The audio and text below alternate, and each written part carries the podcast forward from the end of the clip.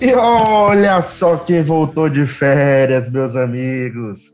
É a gente do Cinema 40 Graus. Eu sou o Bruno, tô sempre aqui falando com meu amigo Beth.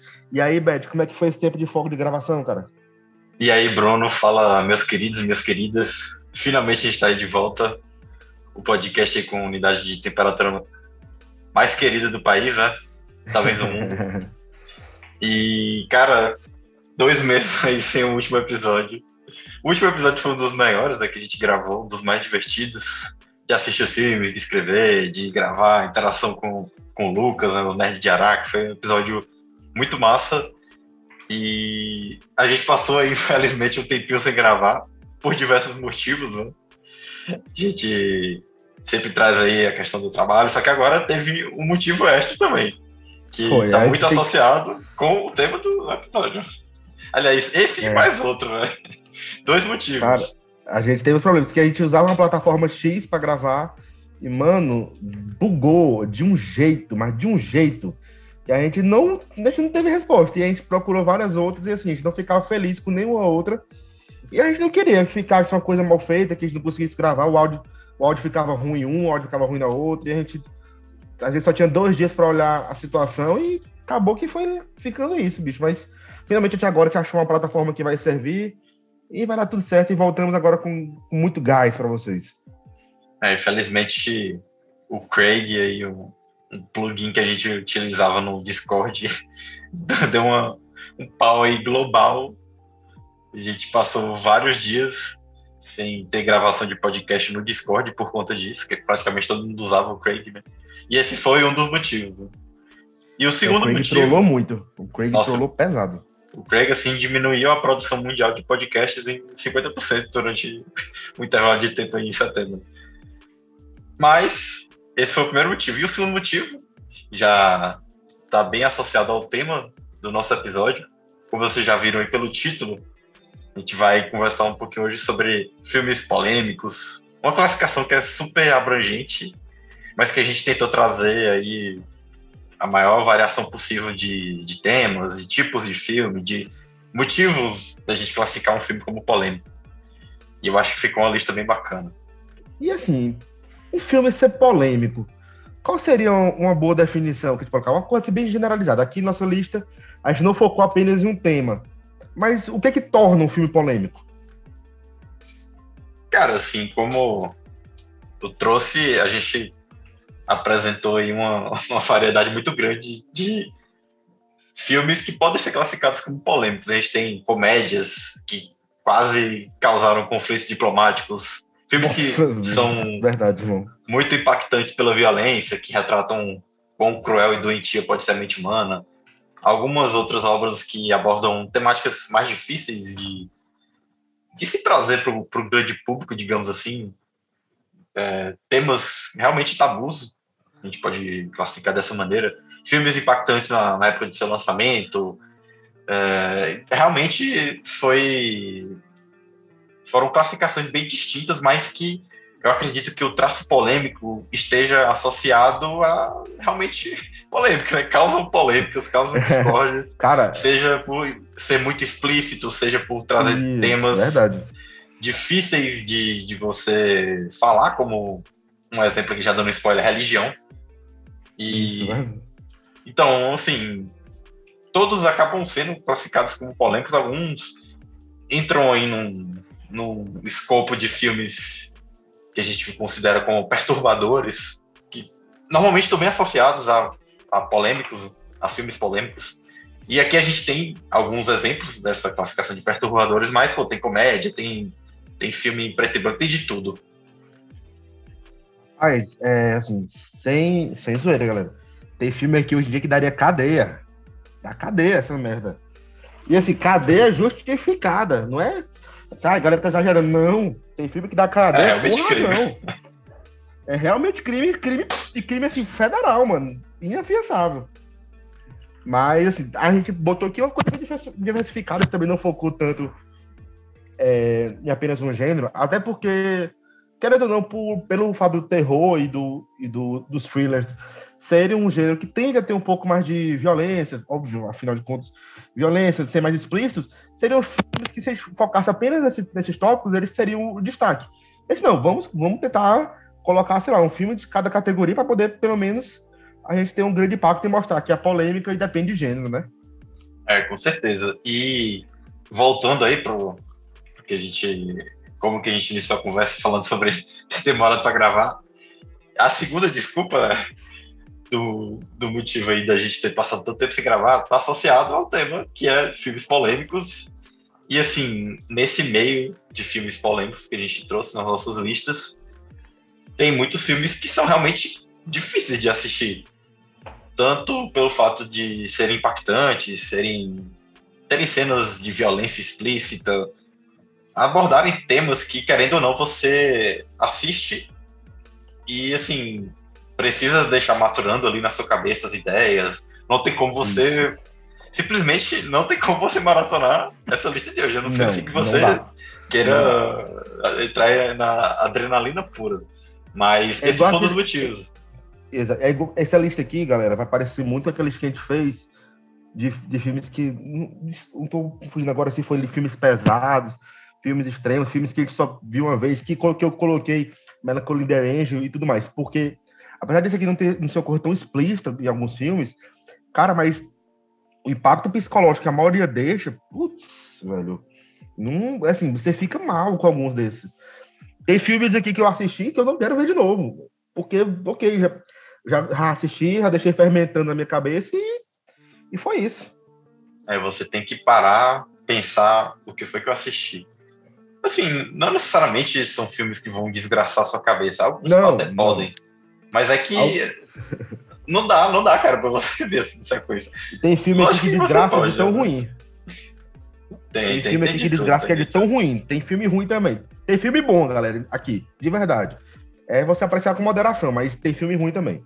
Mas vamos parar de delonga, Beth, e vamos começar agora primeiro falando dos nossos apoiadores. Não é não, Beethoven? Nossos apoiadores que na, claro, vez passada a gente introduziu na, a nossa nova categoria de apoiadores e agora nós vamos dar continuidade. O foco de hoje vai para uma empresa de marketing. E apoia a gente bastante. Eles fiz, trabalharam com a gente, fizeram nosso logotipo todinho, fizeram, trabalharam muito com a gente, fizeram nossa identidade visual, ajuda a gente bastante, que é a Fuego. Fuego, F-U-G-F-U-E-G-O-O Marketing. E uma empresa de marketing situada na Argentina, olha só, somos internacionais agora. Mas eles trabalham com o Brasil. O publicitário é brasileiro, é o Gustavo, que porventura eu tenho orgulho de chamar de meu irmão, afinal de contas, a gente vai divulgar primeiro aqui família e amigos. Uhum. vamos, vamos apoiar quem nos apoia. Gustavo trabalha com fotografia, trabalha com design, trabalha com publicidade, trabalha com essa área toda em geral. Cara, é muito bom, não é só porque é, é meu parente, mas esse aqui eu coloco a mão no fogo, é um cara sensacional. O trabalho dele fala por si só e sigo nas redes sociais tanto a empresa de marketing, a Fuegu, F-U-E-G-O-O Marketing, como o Instagram de, foto, de, foto, de fotografias, o Douville, D-O-U-V-I-L-L-E. Sigam lá, fala que veio pelo Cinema 40 Graus, e como eu sempre digo, apoie quem nos apoia. E vamos lá para o episódio de hoje. É, eu só queria dizer que, como canta aí o nosso querido Alok, né? Sou el fuego. Sou el fuego que...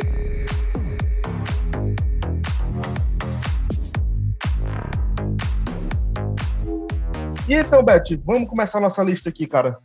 Vamos começar por um filme que o Beethoven, cara, a gente teve uma conversa muito complicada em relação a esse filme. Porque eu, eu olhei assim, Beth, é, eu não sei como te falar isso. É, a temática é escrota, tudo mais. Mas, assim, falando em cinema, esteticamente, não é ruim. E qual é, Beth, esse filme que eu, que eu posso ser apedrejado por dizer que a estética, lembre, a estética não é ruim? É, esse aqui é pesado. Cara, um segundinho antes só da gente iniciar a lista que a gente tinha, tinha, tanto filme da gente falar que a gente fez uma lista dupla. A gente pegou 20 filmes e aí a gente escolheu 10. Então, só pra avisar aí que com certeza a gente vai ter uma parte 2 que ficou muita coisa boa de fora.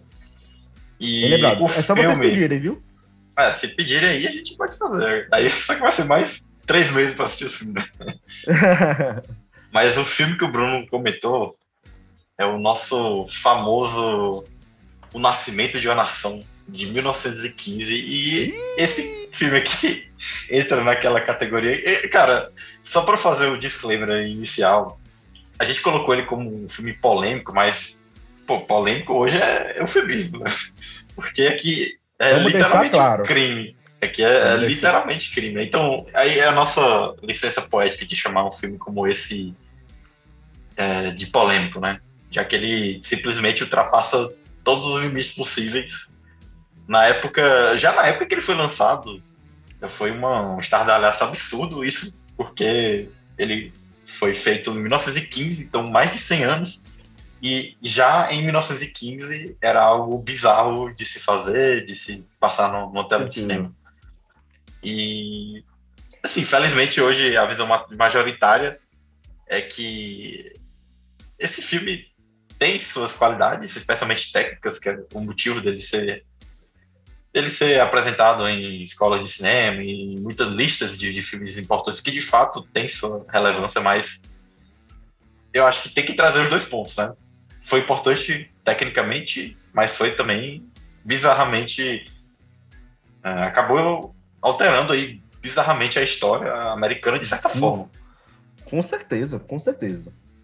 Olha, é, vamos, vamos colocar, deixar uma coisa bem clara aqui, certo? O filme é errado, a gente sabe que é errado, a gente, nós não estamos defendendo a temática do filme aqui, certo? Entenderam? Tudo certinho isso. Mas, somente avaliando de maneira técnica, um filme de 1915 é um primor técnico. E isso não, nós não podemos negar. O filme foi um revolucionário com as técnicas que, principalmente a de focalização, que ele foi que, que foi um dos percussores, cara, que o, w, o D.W. Griffith iniciou. O cara focou, desculpa, focou não, o cara é, foi primordial né, no, nesse, uh, nesse tipo de técnica e, assim, foi um dos, um dos principais responsáveis pela revolução dos, da, dos longas-metragens. Então, o filme deu querendo ou não, uma, uma abertura para continuidade, do, continuidade do que iria vir a seguir. Falando em tema, é completamente abominável. Isso é bem óbvio. Ninguém precisa dizer para vocês que racismo é errado. Porra, estamos em 2000, 2021. Se você não entendeu isso ainda, não tá, não tá certo viver em sociedade, tá, amiguinho? Mas, em, te, em temática, cara, esse filme, ele simplesmente é, coloca os afro-americanos, no caso os, afro, os afrodescendentes, como pessoas ignorantes e, assim, completamente. Ele basicamente diz que negro é burro e estuprador. Basicamente, ele fala isso dessa forma. E o cavaleiro da Ku Klux Klan vem como o cavaleiro branco, que vem para salvar todo mundo da impureza. Cara, isso foi tão merda, assim, foi tão bizarro, mas tão zoado, que a Ku Klux Klan, que estava praticamente em baixa, tava, ganhou uma força tão desgraçada. E, mano, foi um dos precursores do, do movimento de segregação racial americana. Então, a bosta do filme, em termos de temática, foi é, um dos precursores da, do movimento de segregação racial. Você perguntar, Bruno, valeu a pena esse filme? Claro que não. Claro que não. Óbvio que eu preferi que esse filme não existisse. Mas, já que existe, avaliando o primor técnico dele, assim, mano, temos que dar o braço a torcer, que tecnicamente é um filme que, mano, é impressionante. É um filme mudo, em preto e branco, que consegue se comunicar de uma maneira absurda. Tanto foi que teve essa influência, ainda que negativa, na sociedade americana, mas o, o filme se comunica como poucos filmes da década de 50 e 60 conseguiram fazer. E, bom, foi um dos mais retáveis até o, o lançamento de Branca de Neve Sete Anões. E, sim, tecnicamente, mano, é um absurdo de filme. Não, vale, não valeria a pena ter sido feito, porém, tecnicamente, eu acho que a gente não tem como tirar isso dele. É, pra quem tá meio perdido aí sobre esse filme, nunca ouviu falar, é uma obra que retrata o período pós-guerra de secessão americana. É... Na verdade, retrata o pré, durante a guerra e após a, a guerra de secessão americana, né? E ele acompanha basicamente duas famílias, a história de duas famílias, é, precursor aí dos filmes de histórias cruzadas. Uma das famílias faz parte do norte para a União, para o fim da escravidão, e o sul confederalista, que é o, o sul racista, digamos assim. E o, o D.W. Griffith, o diretor desse filme, ele nasceu e cresceu em uma família do sul dos Estados Unidos, e ele viveu sobre essa influência da família dele, da, da região que ele vivia, basicamente do racismo. Então é algo que vem aí, digamos que do berço dele. E a ótica do filme é existe essa existem essas duas famílias que basicamente representam cada um, cada um dos lados da guerra de secessão, um a favor da escravidão, outro contra a escravidão. E cara, é bizarro como basicamente a a moral do filme é: poxa, os brancos do norte e os brancos do sul, vocês são brancos, não façam briga. O problema de tudo aqui são os negros. É, é assim, é desse, é desse nível, cara. Sim, é, é esse nível. Isso. É esse nível. E como o Bruno comentou, existe essa grande dualidade em relação a esse filme. Ao mesmo tempo que dos filmes mais revolucionários da história do cinema, digamos assim. Muita, muita gente diz que foi o primeiro longa-metragem da história do cinema. Na realidade, não foi. Mas, assim, dá para colocar no bolo como um dos primeiros grandes longa-metragens da história do cinema. Sem contar com todas as revoluções, revoluções técnicas que ele foi responsável. Novamente, não foi o primeiro, porque o, o próprio diretor já trouxe algumas dessas é, revoluções como closes, alguns tipos de movimento de câmera, montagem paralela. Ele, em alguns curtas dele, ele já trouxe algumas dessas revoluções, é, revoluções mas aqui, com certeza, foi o momento no qual isso foi aprimorado e, cara, querendo ou não, não foi o primeiro, mas foi um, um ponto, assim, de, de marco, querendo ou não, de todas essas, essas novas técnicas que eram trazidas é, não só pelo Griffith, né, mas esse período do cinema americano passava por, por grandes mudanças e era basicamente o embrião do que a gente tem hoje de cinema. E assim, tem esse lado, só que, pô, simplesmente a Ku Klux Klan ressurgiu por conta desse filme. Foi o primeiro filme a ser transmitido na, na Casa Branca. Então é, é bizarro isso. Depois o, presidente, se não me engano, acho que era o Woodrow Wilson, ele. Enfim, ele fez de tudo para apagar essa, essa página aí da história, mas foi o primeiro filme a ser Sim. passado na, na, Casa Branca, simplesmente. Né? E, pô, é, é, cara, é um negócio bizarro. Trata aí as pessoas negras. Primeiro que é blackface, né? Tem o, é, os personagens já, negros. Já começa zoado por aí. Já começa com isso. Mas tudo bem, né? Pô, tô falando de 1915. Tudo bem, não, né? Mas tá. Não, Existem mas a, filmes. A gente que... entendeu, sim, sim. O, o, primeiro filme. Primeiro filme falado, né? O The Jazz Singer, eu acho. É, também tem um blackface bizarro, mas enfim. Esse é o de menos quando a gente leva em consideração a temática. Né? E traz aí as pessoas negras de uma forma eh, absurda, né? Como predadores sexuais, não sabem se comportar. Eles, eles incitam o ódio, simplesmente. Sim, é, sim. Várias pessoas negras foram linchadas por conta desse filme. Então é algo assim surreal, cara, bizarro. E assim, é aquela coisa também. Eu acho que a gente não pode simplesmente apagar tudo. Eu acho que é um filme assim muito importante das pessoas assistirem. Não é da, das experiências mais agradáveis, especialmente para quem é negro, logicamente, mas você falar de um filme como esse na escola, não necessariamente passar o filme, né, mas falar da existência de um filme como esse, eu acredito que seja algo muito importante para, pô, não adianta. Tem que saber o que rolou, as merdas que rolaram para não repetir. Exato. Né? Pra não repetir. E assim, cara, não tem como dizer, não tem como falar o contrário. O filme faz parte da história americana. Ele é, ele é, um, ele é um marco da história americana. E a gente não tem, não, não pode fechar os olhos para uma coisa que já aconteceu. E eu concordo com o Beth, é a gente observar, estudar para que os erros não se repitam. É, cara, é isso. E assim, só para tá falar do filme Bolsonaro? de fato.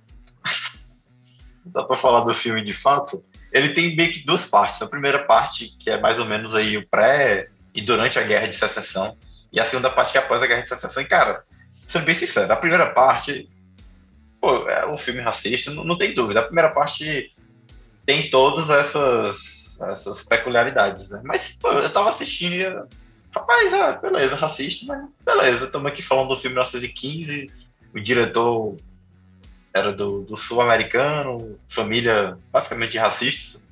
Pô, tá, beleza. Agora, para mim, o pior é a segunda parte, cara.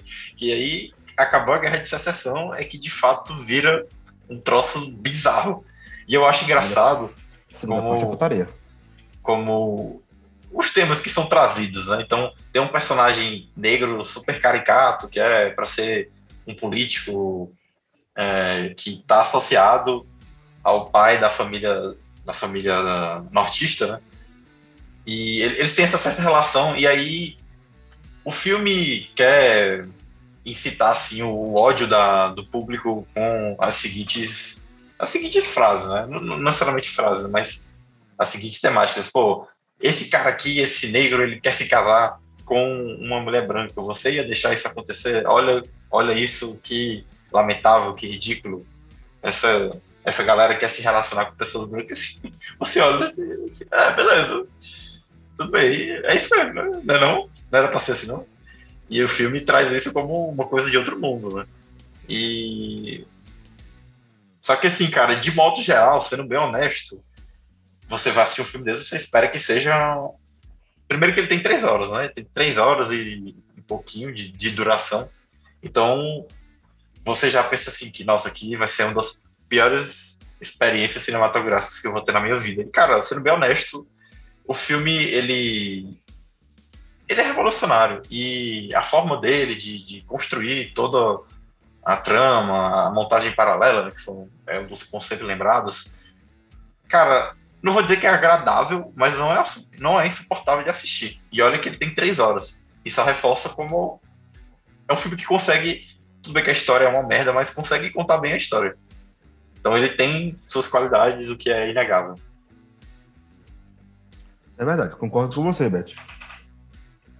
E vamos dar continuidade? Partiu. Partiu. Vamos adiantar agora 17 anos no futuro. E, Beth, qual é o nosso segundo filme da lista? Esse, Cara, esse, é, esse é foda. Esse é esse escroto aqui... Puta que pariu. Esse é escroto.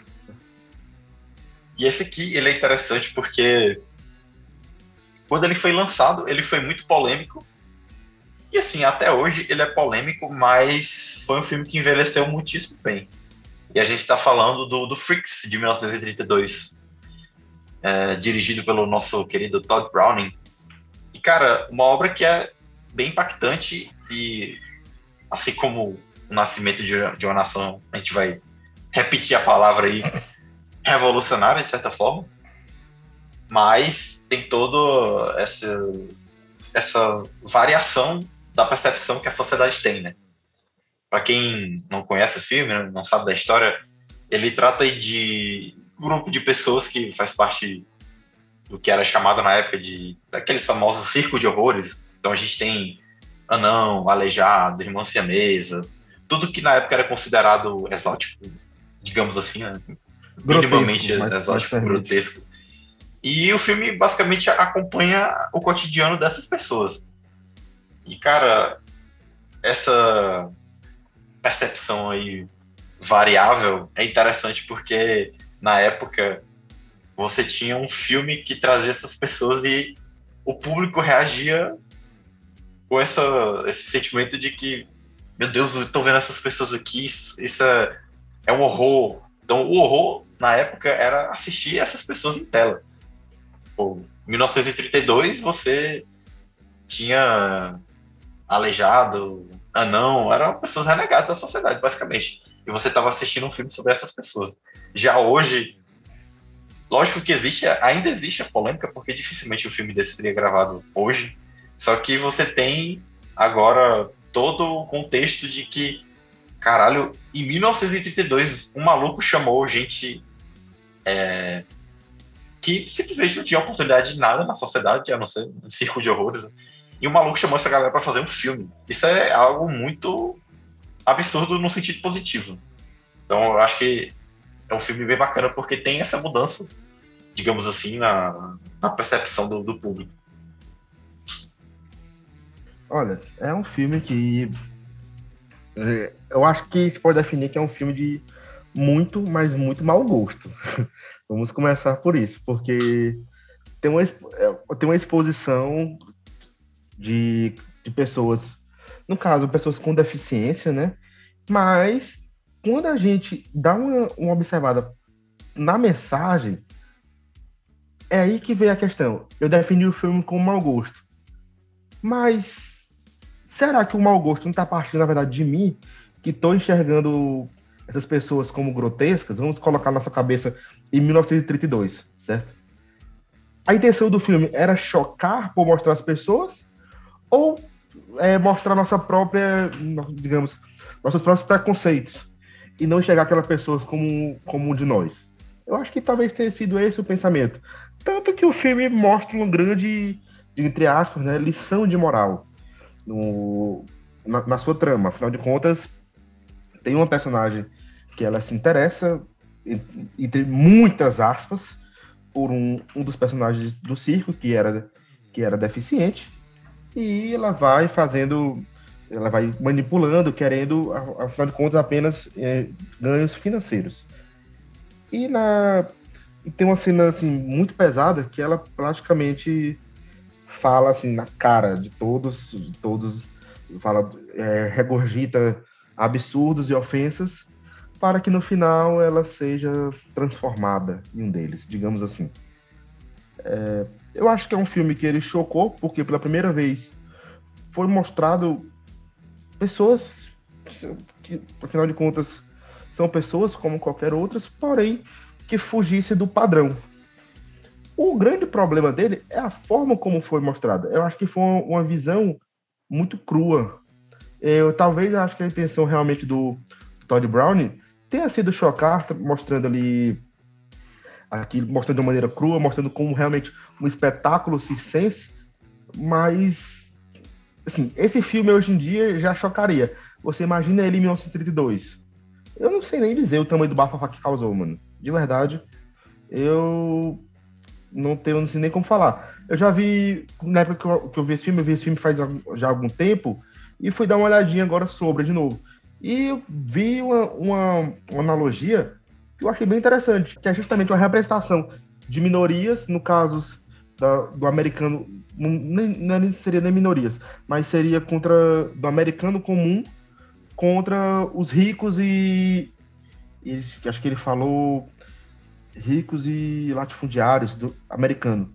Ou seja, mostrando que a gente, na verdade, eram aqueles, aquelas pessoas que a gente julgava bizarras, que a gente tinha, que a gente, como pessoas de 1932, tinha um certo desprezo, e era, e era daquela forma que os ricos, que os, os multimilionários nos olhavam como pessoas é, escanteadas da sociedade, que não faziam parte do grupo dele.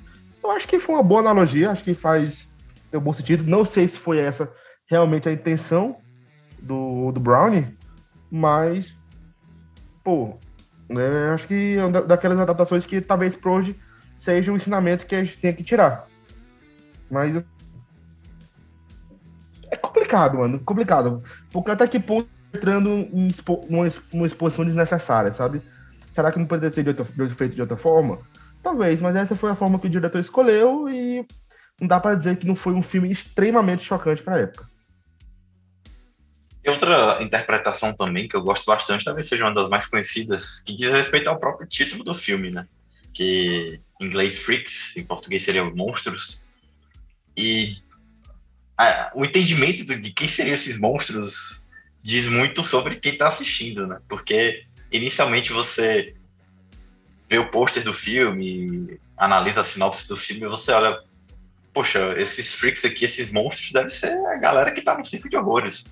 Então são essas pessoas aleijadas, são a, é a irmã siamesa. Então inevitavelmente, com preconceito embutido, as pessoas olham e, ah, tá, esse aqui que são os monstros. Mas na realidade, a trama do filme traz alguns personagens, entre aspas, normais, né, sem nenhuma deficiência, que na realidade acabam sendo os grandes vilões da história. E a reflexão do filme acaba sendo essa. Quem, quem que são os monstros aqui?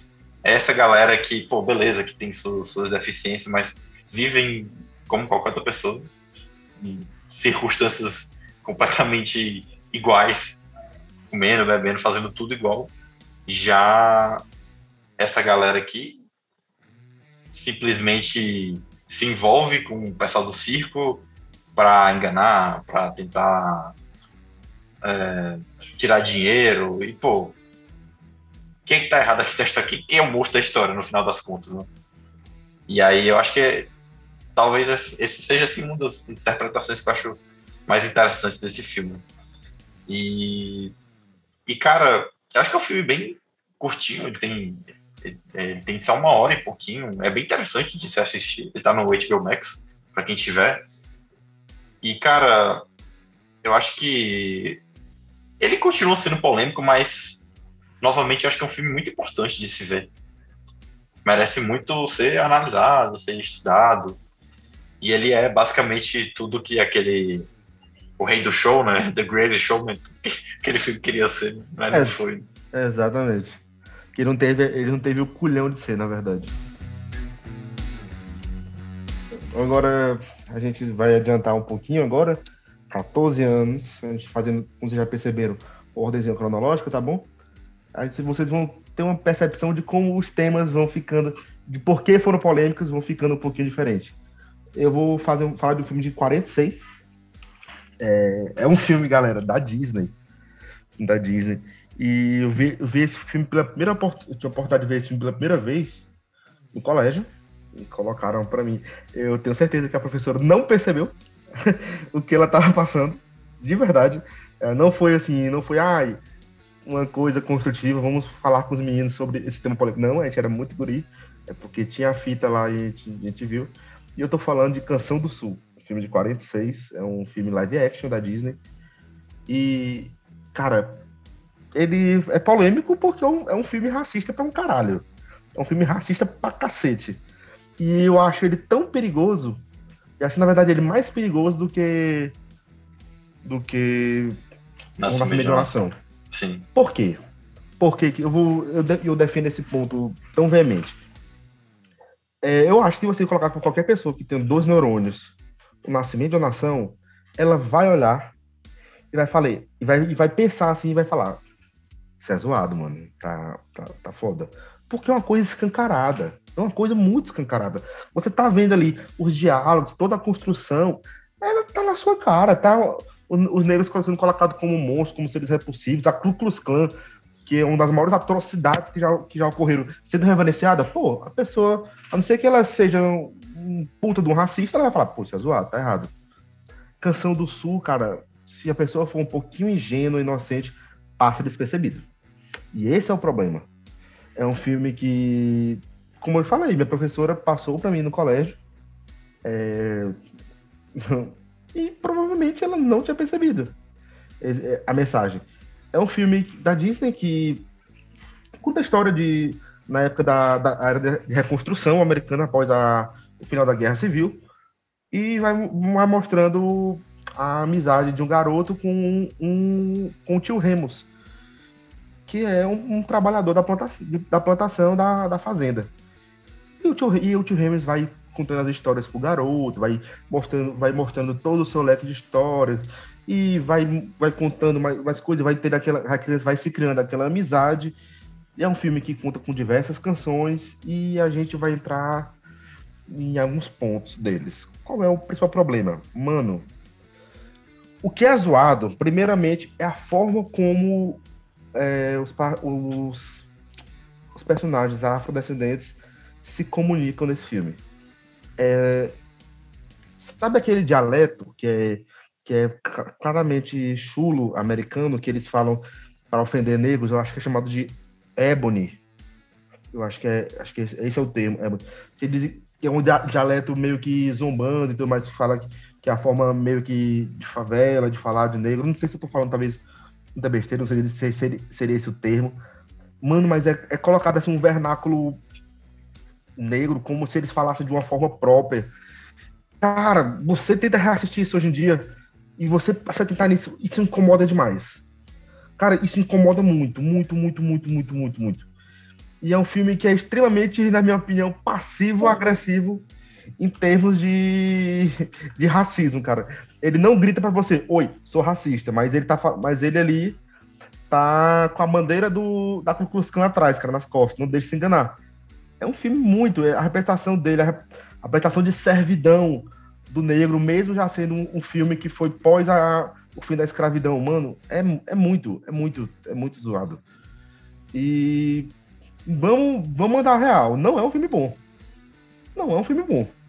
Você tentar é, reassistir ele aqui, bicho, é um filme tenso. E aí, quando você consegue pensar que é um filme que ele, que ele fala, faz uma propaganda assim de supremacia branca, como esse filme faz, é, é, é nojento, assim, de verdade.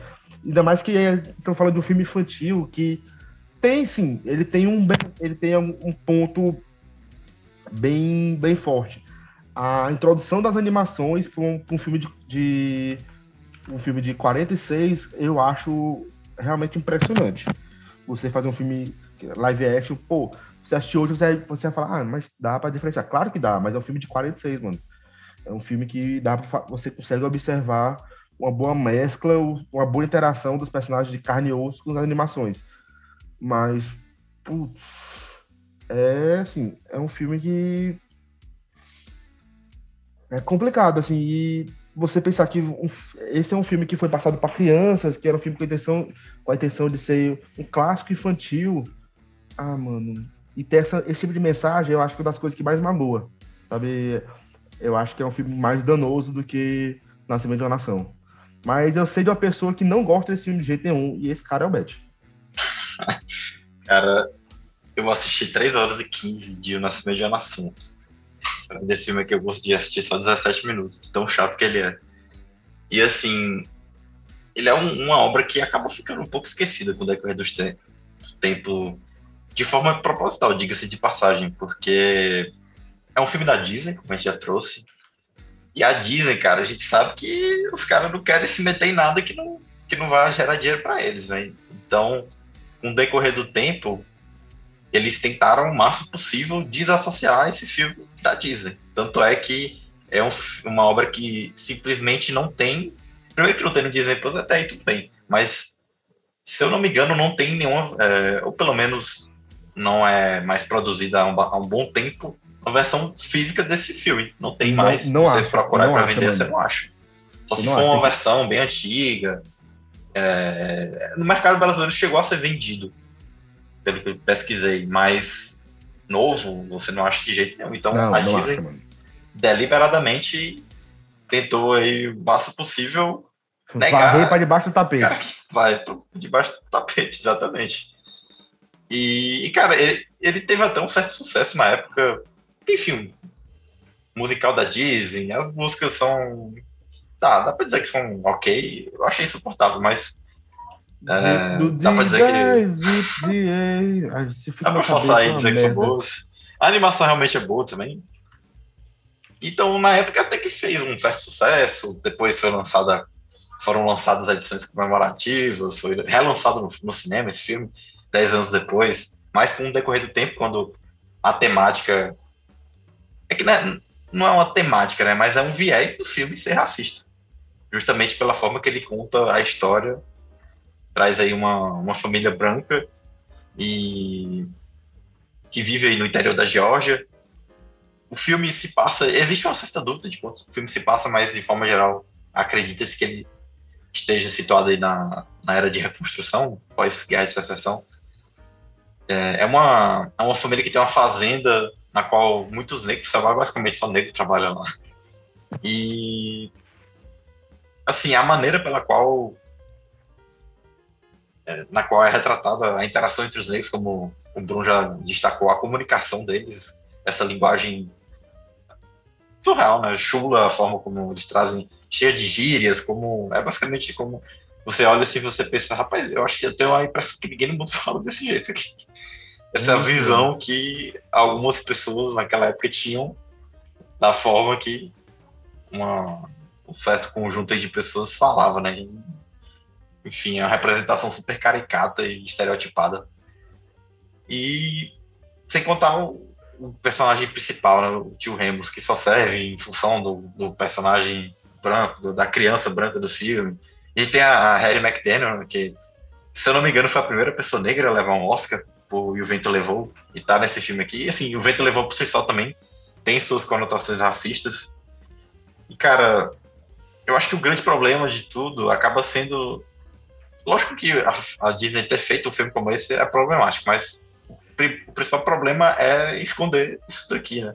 Porque, se eu não me engano, a, acho que foi a Warner, ela, em alguns desenhos da, das décadas de 40, 50, com conotações racistas, que nem acho que Tom, é, é, é Tom Jerry o, o exemplo principal, eles fizeram uma meio que uma introdução pela, feita pela Whoopi Goldberg, que ela explicava que isso daqui, é, comentando sobre o desenho, né? Ah, nessa época existia esse tipo de visão que era aceita, digamos assim, que não era repudiada, pelo menos pela maioria da população.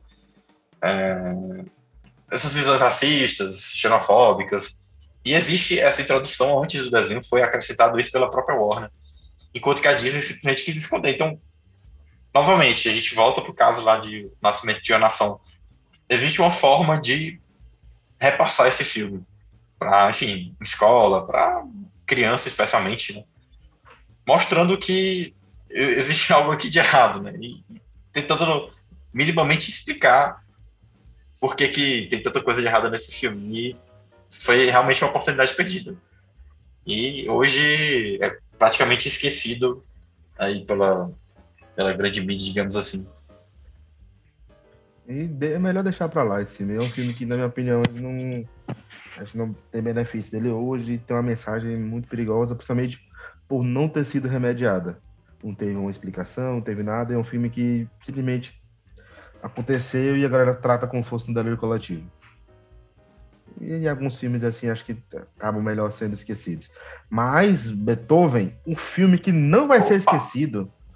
Esse, esse, olha, Vou bater a palma aqui, irmão, porque não é todo dia que a gente tem a oportunidade de falar de laranja mecânica. Melhor da lista. E Beth, dá teu show, pai, que esse aqui tu gosta. É, gente, saí do filme aí que eu assisti 17 minutos. E esse aqui eu Vamos devo já visto... 17 vezes, hein?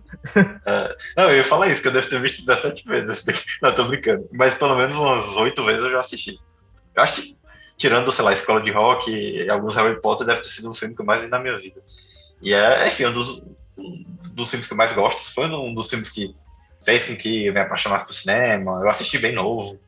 E foi o primeiro filme do Kubrick que eu assisti. Então tem uma série de, de impactos na, na minha. É, no início da minha cinefilia.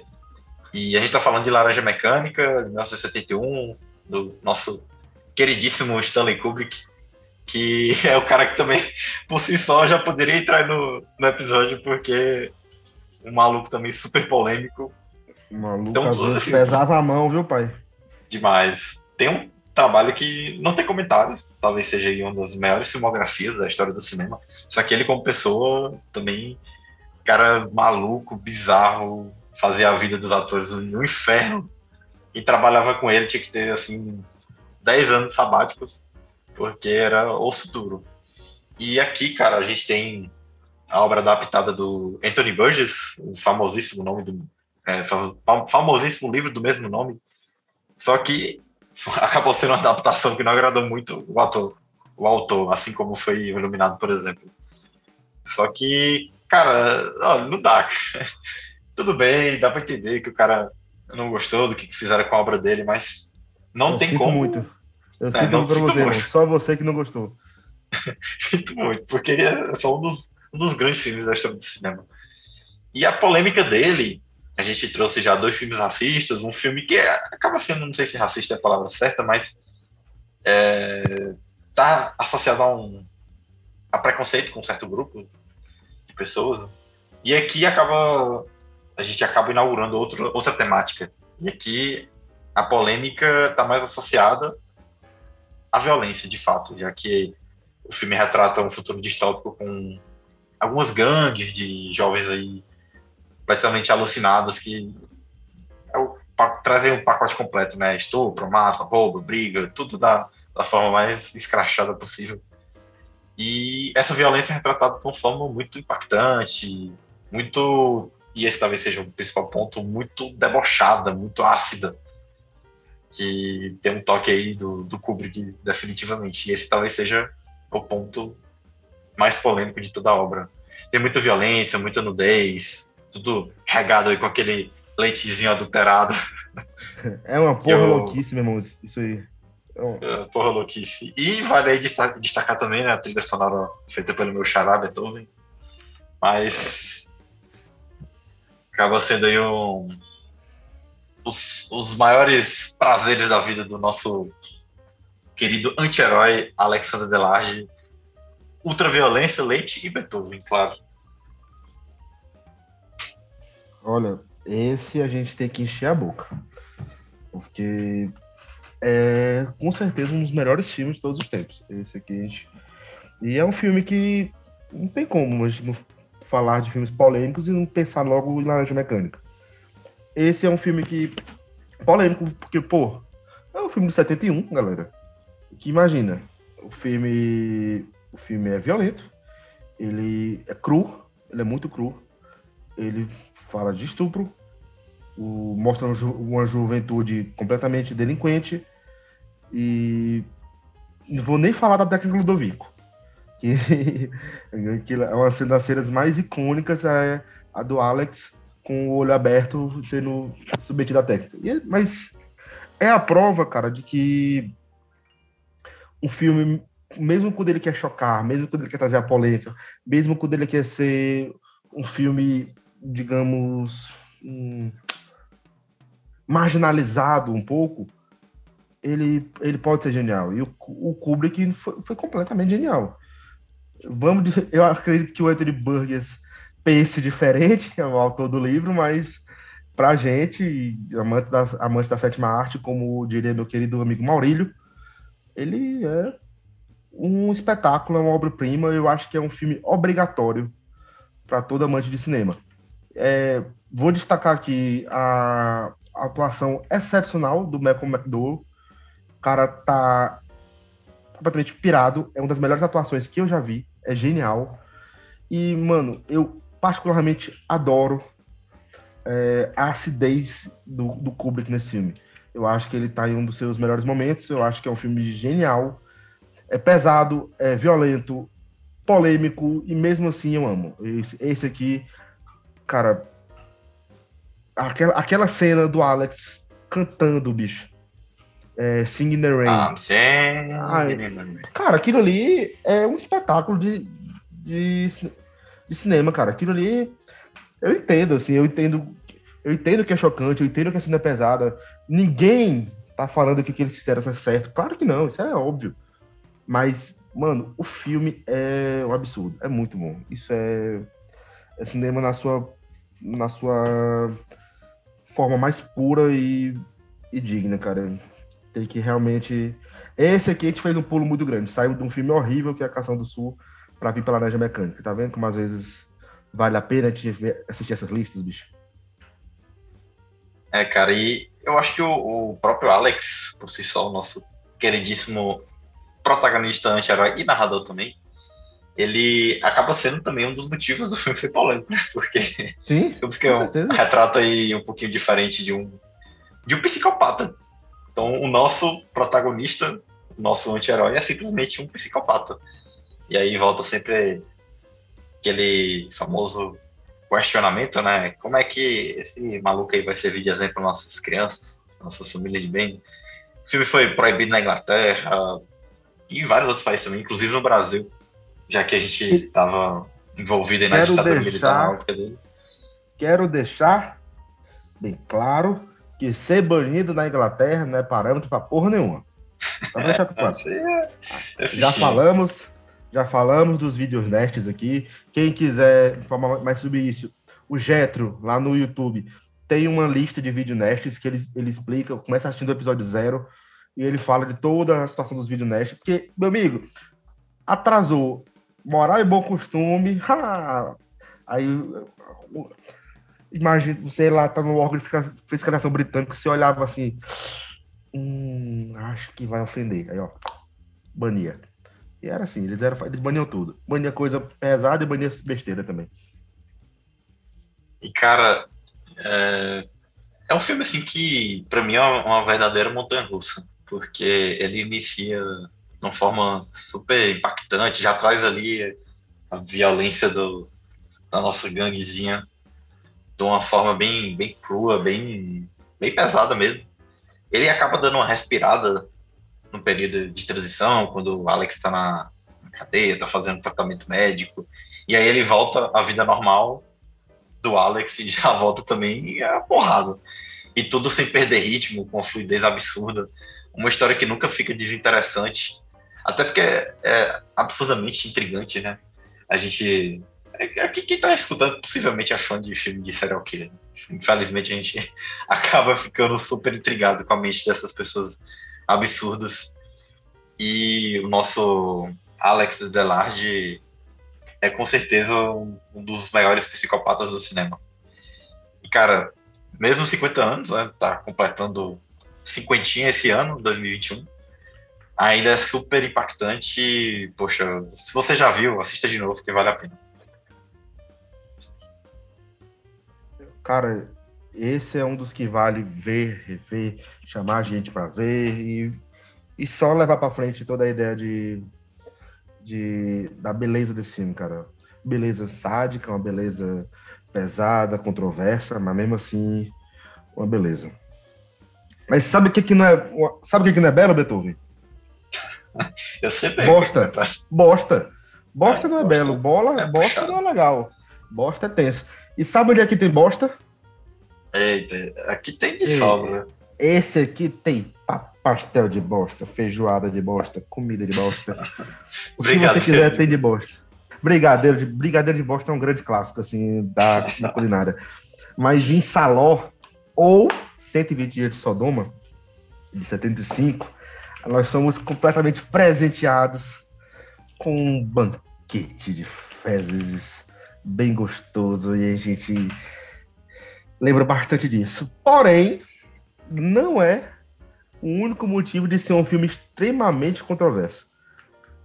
O filme do, do Paulo do Paulo Pasolini, cara, ele é um filme completamente é, controverso, obscuro, nojento, grotesco e vamos sádico, mano, não tem não tem assim definições que consigam definir realmente, definições que consigam definir é foda, mas palavras que consigam definir completamente Saló. Esse é o tipo de filme que a gente assiste e esse vai ficar na sua cabeça por muito tempo, mano. Você o que você pensar de violência gráfica, violência psicológica, e nisso aí você abre um leque agressão, estupro, mutilação, é, humilhações, e por aí você fica bem à vontade para fazer todo o seu livrinho de agressões. É baseado no 20, 120 dias de Sodoma, do nosso lunático e queridíssimo Marquês de Sade. E, sim, filho, é, o Pasolini, ele tava, ele tava meio surtado, tanto que foi o último filme que ele gravou antes de morrer, né? Foi, ele morreu, acho que. É, um mês. ser assassinado. é, assim. É. Tava meio sabendo o que, que ia acontecer com ele. Mandaram matar. Tudo bem. Mas foi, ele foi assassinado acho que um mês. Ele nem chegou a ser isso tudo depois. Ah. Acho que ele nem viu já a estreia do filme. Foi assassinado pouco tempo depois das gravações. Achou de não bola, melhor ainda. foi depois da, melhor que ele, ele não teve que ver. Teve que ver todo o sadismo dele. Mas ele é um filme que, assim, cara, é um filme inteligente, sabe? Apesar de tudo, ele. A ideia de separar em quatro segmentos, como a Divina Comédia de Dante, bicho, é uma, é uma coisa assim, bem. uma ideia bem interessante. Ele coloca anti-inferno, né? Círculo das manias, círculo da bosta e círculo do sangue. E dando uma passadinha geral, o das manias, você já fica puto, você já fica bem, digamos, é, complicado, já dá aquela digestão. O das manias, mano, é uma é um negócio pesado, tem muita muita coisa de violência sexual, é um, muita humilhação, muita tortura e assim é e a galera não tem, não tem escapatória. Afinal de contas, eu acho que eu nem citei isso. São, é contando a história dos prisioneiros da Segunda Guerra. Então, você vai falando da, da República Fascista de Saló, que você que eles é, raptam 18 adolescentes e colocam eles para sofrer meses e meses de violência, sadismo e tortura, tanto física quanto psicológica. Círculo das manias, eles não têm escolha, vão ser abusados ou mortos, às vezes abusados e mortos, ou mortos e abusados. Você escolhe a ordem aí, afinal de contas, é, perversões não faltam, mas, por mais que o Círculo das Manias e o do Sangue sejam, assim, é pau, bicho, principalmente por conta da, da violência, e eu, particularmente, incomodo muito com violência sexual, acho que talvez seja a que mais me incomoda, e o Círculo de Sangue tem aquela cenazinha legal da língua. Não sei se tá ligado com o Ebert. É que nem o nosso editor, só nos cortes. Só nos cortes, só nos cortes. Mas é no Círculo da Bosta, mano, que. É o ponto alto, cara, do filme. E é. que é embaçado. E eu vou deixar o Beethoven ficar bem à vontade. Beethoven, afinal de contas, Círculo da Bosta. O que, é que tem no Círculo da Bosta? Cara, só. Se você quiser assistir siga meu conselho, seguinte. Eu já, eu já conheci esse filme aí muito tempo atrás. Passei vários vários anos da, da, minha vida assistindo um vídeo do, do Jetro, do Lucas Maia, da Refúgio Cult. Assisti vídeo dessa galera comentando sobre Saló. E assim, eu fui já preparadíssimo para assistir o filme. Não vou dizer que não foi impactante, porque é sempre impactante, mas com a preparação não se tornou assim surreal como o filme é por si só. E o que eu fiz foi, antes de assistir o filme, eu sabia que tinha o ciclo da merda. E eu fui no Google e falei, rapaz, eu vou pelo menos já deixar registrada aqui a imagem, só pra eu já me acostumar com o que vai vir. Então, eu, eu já, antes de assistir o filme, eu já abri na cena do famoso ciclo da merda. Já, já fui me acostumando aí com. Acostumando o paladar, né? a climatização. Mas é isso, cara. Você tem. É, essa obra adaptada da, do livro do Marquês de Sade, como o Bruno já trouxe aí, separada em, no que a gente. no que a, a obra chama de, de ciclos, porque o filme ele ele está aí ambientado na Itália fascista da Segunda Guerra Mundial e os, digamos assim, protagonistas dos filmes do filme acabam sendo alguns representantes de, de determinados setores da sociedade. Então você tem o, o bispo, você tem um presidente que representa o capitalismo, você tem um juiz, você tem políticos. Então, existe essa representação de alguns setores da sociedade e eles simplesmente sequestram algumas pessoas para levar para uma mansão e fazer o que deve é. E além de toda a polêmica que envolve o filme no contexto da violência, na, na parte explícita de, de algumas cenas, existe essa polêmica que talvez a gente possa até associar com, ninguém tem certeza até hoje, mas com a morte do próprio, é, sim, do próprio PPP, né, Pierre Paolo Pasolini. E dizem que foi uma, um assassinato a mando justamente pelo fato dele ter feito essas críticas tão fortes à, à igreja, à política, à, ao judiciário. E, cara, é, você assim, tem que ter um certo culhão para fazer esse tipo de fazer esse tipo de crítica. E esses talvez sejam dois principais pontos polêmicos aí relacionados ao filme.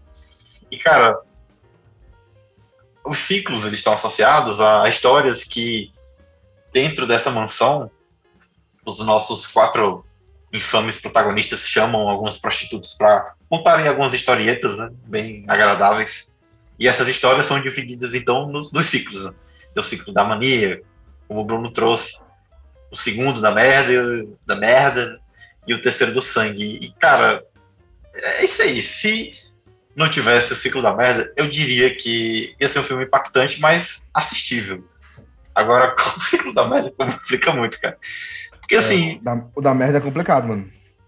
Cara, você tem um, o primeiro ciclo com. Sim, esses manias que eles colocam, né? Tem muito estupro, tem violência sexual pra caralho. É, que assim, não é uma coisa que já é muito agradável de se assistir. O terceiro, então, sangue, tortura. O terceiro também tem uma cena maravilhosa, espetacular. Você aí que tá cansado de Miss Brasil, Miss Universo, Miss Piauí, Miss São Paulo. Simplesmente hum, a galera. a galera chama todo mundo, vem, vem cá todo mundo, fica aí todo mundo. Pode tirar roupinha de boas. Primeiro que eles, de modo geral, já quase nunca usam roupa, né? Então, ó, os coitados que foram sequestrados. Então, galera, vem aqui, você tem nessa porra, fica todo mundo sem roupa, levanta a bunda para cima que vai rolar um concurso de melhor, digamos assim, melhor toba, né? Vamos eleger aqui qual que é o melhor toba dessa, dessa rapaziada. Aí eles. Mas eles, eles, são justos, Bruno. Eles são justos. Eles desligam a luz e eles usam só a lanterninha, que é pra eles não, não identificarem a, a, o dono aí do, Melhor toba. do objeto aí de, de avaliação. Eles desligam tudo, que é para ser bem justos. Porque aí eles vão eleger quem tiver o melhor, o melhor toba aí, como já foi dito. E quem ganhar vai receber o prêmio maravilhoso de ser morto. Então, é show de bola. E aí, cara, você pensa, pô, já falamos de estupro, violência sexual, de concurso de melhor de melhor cu e quem ganhar é assassinado, de cortar a língua, tortura. E existe aí o segundo ciclo, que é o da merda, que, cara, tem tudo isso no filme, mas não tem como, esse é o pior. Não tem como, porque simplesmente é literalmente um banquete de merda. Então, a galera pega um, uns pratão gigante e taca os restos aí que foram guardados no decorrer da semana de todo mundo da casa a galera faz um. junta aí todos os as famosas obras de todo mundo da casa e rola o nosso queridíssimo banquete. E banquete, quem não comer. Quem não comer é isso aí, vai ser. Sei lá o que, que vai acontecer, né? Eles não sabiam, né? Mas. Assassinado, é a galera que teve a língua cortada, né? Então. Esse ciclo aí, cara, é realmente bizarro. Então a minha dica é: se você for assistir 120 dias, pesquisa aí no Google. Vai se preparando. É, Saló. Basta botar assim. É, basta botar assim que você já chega rápido. Saló. É, é, sei lá, Shade Cycle. Pronto, acabou. Você já vai preparado. Mas esse aí já, já dá um, um bom tom aí do, do que, que é essa cena. Mas, cara, apesar dos apesares, apesar de, de tudo isso, é, eu acho que é difícil dizer que é um filme bom, mas dá para entender ali que existe existe toda a crítica, existe discussões minimamente interessantes que são trazidas. Eu não acho que seja assim, ah, esse aqui é um lixo que só quer botar a galera comendo merda. Eu acho que não é. É difícil de digerir, né? Digamos assim, assim como o ciclo Nossa da merda. Senhora. Mas, uhum. mas existe aí um. Por debaixo de, de muita desgraça, existe os pontos positivos desse filme. Olha, eu, eu também concordo com você. Eu acho que é um filme que ele não foi feito para chocar só por chocar. Eu acho que sim, ele quer passar uma mensagem. Eu acho que sim, também ele exagerou. Mas que é um filme que não veio chocar por, só por chocar, não. Mas, Beth, falando em choque. Eita, agora. Esse é, esse é polêmico. Esse é complicado. De 88, Beth, o que você tem a dizer a respeito da última quitação de Cristo? O filme com o nosso queridíssimo William Dafoe. Mais um filmaço também, né? A destacar. Esse é, esse é bom. Esse é bom. Esse aqui pode ver sem medo, que é. E assim, apesar, você pode ser ateu, cristão, muçulmano, cara, não importa que esse aqui é um filmaço e você tem que ver sobre uma certa ótica, não, não tem como. Mas aqui, aqui a gente tem uma obra dirigida pelo gigante Martin Scorsese, talvez aí o maior diretor vivo, e no seu rol de obras que passam filme de máfia, terror, suspense, comédia, acaba que, curiosamente, sua obra mais polêmica não vem da violência de Cassino, Os Bons Companheiros, mas sim desse maravilhoso épico que é A Última Tentação de Cristo. O segundo filme com Ilha de Fundalista, o próximo, curiosamente, também tem Cristo no título, a gente vai comentar um pouquinho depois. O próximo é complicado também. É, esse aí também é puxado. Mas, cara, a polêmica do filme, como já é bem claro pelo título, tá associada ao tema, religião, cristianismo. E, velho, aqui acho que a grande moral da história é tem um filme já da concussão, tem um filme que a galera come merda, mas porra, aqui o cara fez um filme sobre sobre Jesus e, e velho, assim, tudo bem que existem as vertentes mais radicais que consideram blasfêmia, né? Mas eu vou chegar nesse ponto, só que a forma que Jesus é retratada nesse filme, na minha concepção, só engrandece a figura dele. Mas. Sim, concordo com você. Você tem todas essas obras que a gente já comentou, e tudo bem que o Pierre Paulo Pasolini pode ter sido assassinado por conta do filme. Mas aqui, cara, o, o Scorsese foi ameaçado de morte por muito tempo. E chegaram a tentar realizar atentados. E você tem isso num filme que, cara, a polêmica é relativa ao tema, porque é difícil de se abordar, mas o filme em si, cara, não existe um ponto polêmico. Quando você desconsidera a abordagem, né? É porque é difícil de, de tirar do, desse contexto, né? Mas o que eu quero dizer é que enquanto que você tem filmes sobre racismo, tem filme racista, né? Não é sobre racismo, filme abertamente racista, filme sobre pessoas com que retratam pessoas com deficiência, uh, filme super violento. Filme aqui acaba sendo filme de bosta. Aqui acaba sendo um dos que foram mais prejudiciais ao diretor. E é um filme que, como eu já destaquei, na minha concepção, engrandece o personagem principal.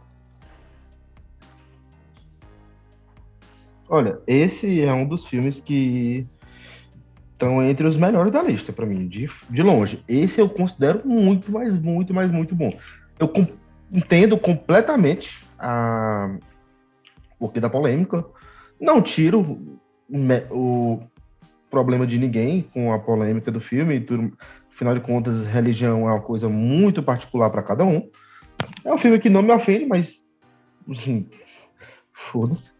É, eu sou eu sou espírita, então eu acho que eu tenho uma cabeça mais aberta para isso, eu já não, não tenho a cabeça mais tão centrada, então não consigo ver de, uma, de, um, de um modo tão, tão controverso, afinal de contas, e para mim, é, arte tem direito de ser, de ser, digamos, não queria usar a palavra controversa, eu queria dizer afrontosa. Pronto, acho que afrontosa é um, é um bom termo.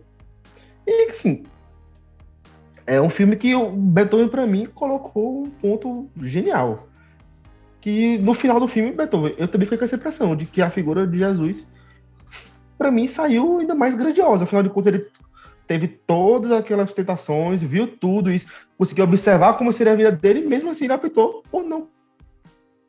Sim. Certo? Então, assim, é, será que a gente tem que ser tão cabeça dura para ver um ator fazendo uma representação de, da, da figura divina que você admira. Não é, é não é a figura, ele é, é, o ator. Sob um ponto de vista de um diretor, ou seja, de uma história ficcional, por uma narrativa. Cara, peraí, acho que a gente tem que, pode ser um pouco menos intolerante, sabe? É, eu acho que se você se a história não lhe agrada, você apenas não assiste. Ele não tá falando ele não tá ofendendo, ele não fez com intenção de ofender nenhuma, nenhuma religião, não fez com intenção de de ofender cristãos, católicos, protestantes, assim, nada. Eu acho que ele quis apenas contar uma história que chegou, afinal de contas, no mesmo ponto que se é acreditado, que é a crucificação, mas ele quis botar como, como poderia ter sido, como, como o que pode ter passado na cabeça de uma figura que, apesar de tudo, era um homem, apesar de ser uma figura, digamos, divina, né, para quem, quem acredita, mas que ele cresceu e viveu como um homem que foi tendo a sua que foi tendo a sua seu entendimento de, da sua grandiosidade, certo? E, sim, vamos falar agora da sair do tema e falar em em termos técnicos. Cara, é Scorsese, o Scorsese ele tá assim, ponto alto aqui da carreira. O filme ele fez muito bom, ele sempre quis fazer um filme com esse, com esse tipo de temática. O filme é recheadíssimo. William Dafoe, Harvey Keitel, Barbara Hershey, uh, e, o de, e inclusive tem nosso queridíssimo David Bowie também. E, sim, recheadíssimo. O Defoe tá sensacional. Muito bom, como sempre, genial. E para mim é um filmaço que a gente não tem como deixar de falar. Eu acho que, pra, na, na minha opinião, ele deveria ser menos polêmico, assim, que eu digo, não de mudar nada no filme, mas de ter menos impacto polêmico. Afinal de contas, o Scorsese, como o Beto já falou, foi ameaçado para um caralho. Ele teve, assim, teve que ficar usando segurança aí, meu amigo. Sempre que aparecia em público por um tempinho, protestos, boicotes, tentativa de, de ataque terrorista. E. Ah, na verdade, teve ataque terrorista, não foi, não foi tentativa, teve mesmo lá em. Acho que foi em Paris, acho que talvez foi, foi algum, uma, uma capital europeia. Mas, putz, galera de é, religiosa da televisão caíram em cima, desceram o pau. Mas tá aí, hoje em dia é uma obra que atemporal, que na minha opinião é um dos grandes filmes do, do Scorsese. Isso quer dizer muita coisa, que quando um filme já é do Scorsese já é muita coisa, e quando é um dos grandes dele, para mim, aí a gente tá botando um degrauzinho bem, bem foda. E, cara, essa, essa abordagem aí da história de Jesus é que dá para entender o motivo da polêmica, porque dá, dá. o que o Scorsese faz, na realidade, o que foi feito no, no, no livro, né? Que o filme é baseado no livro de mesmo título. E o, e o Scorsese, vindo de uma família cristã, sempre teve interesse em adaptar o filme, adaptar o livro para a história do cinema. E o ponto principal é exatamente o que tem no título, né? a última tentação de Cristo, que é onde a gente tem essa mudança de, de da forma de retratar a pessoa, o personagem Jesus, a abordagem de Jesus, né? Porque a polêmica toda possivelmente vem pelo fato de que nesse filme, lógico que ele ainda tem uma certa caracterização como uma figura divina, mas o objetivo aqui é simplesmente retratar como um homem. E é aí que eu acho que, se por um lado acaba sendo motivo da polêmica por parte de grupos extremistas, na minha concepção acaba sendo uma, uma forma de tornar todo o processo de crucificação mais mais relevante, digamos assim, porque, cara, quando você tem a humanização de Jesus e, como o Bruno destacou, né? Apesar de tudo que ele tinha de possibilidades de, de pecar, digamos assim, ele ainda escolheu seguir o caminho de ser crucificado, de, assim, tudo que a gente já, já toda essa história já foi contada várias vezes.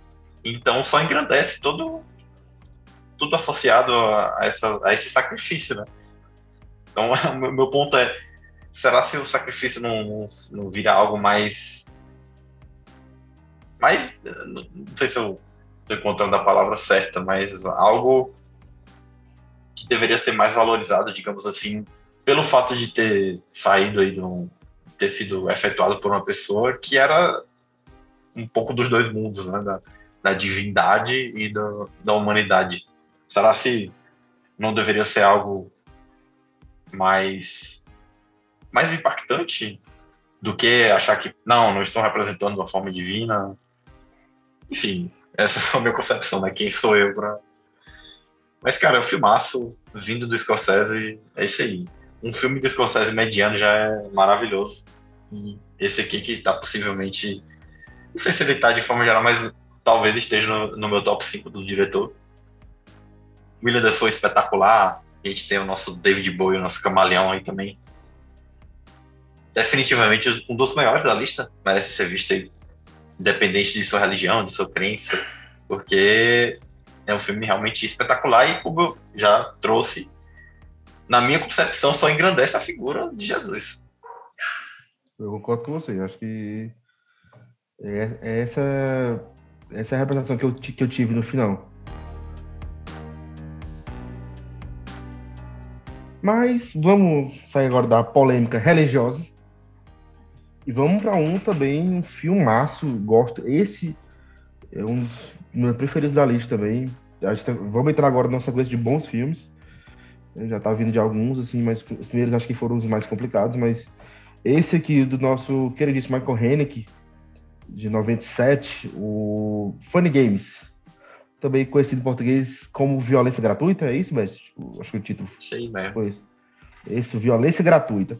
Péssima, péssima tradução.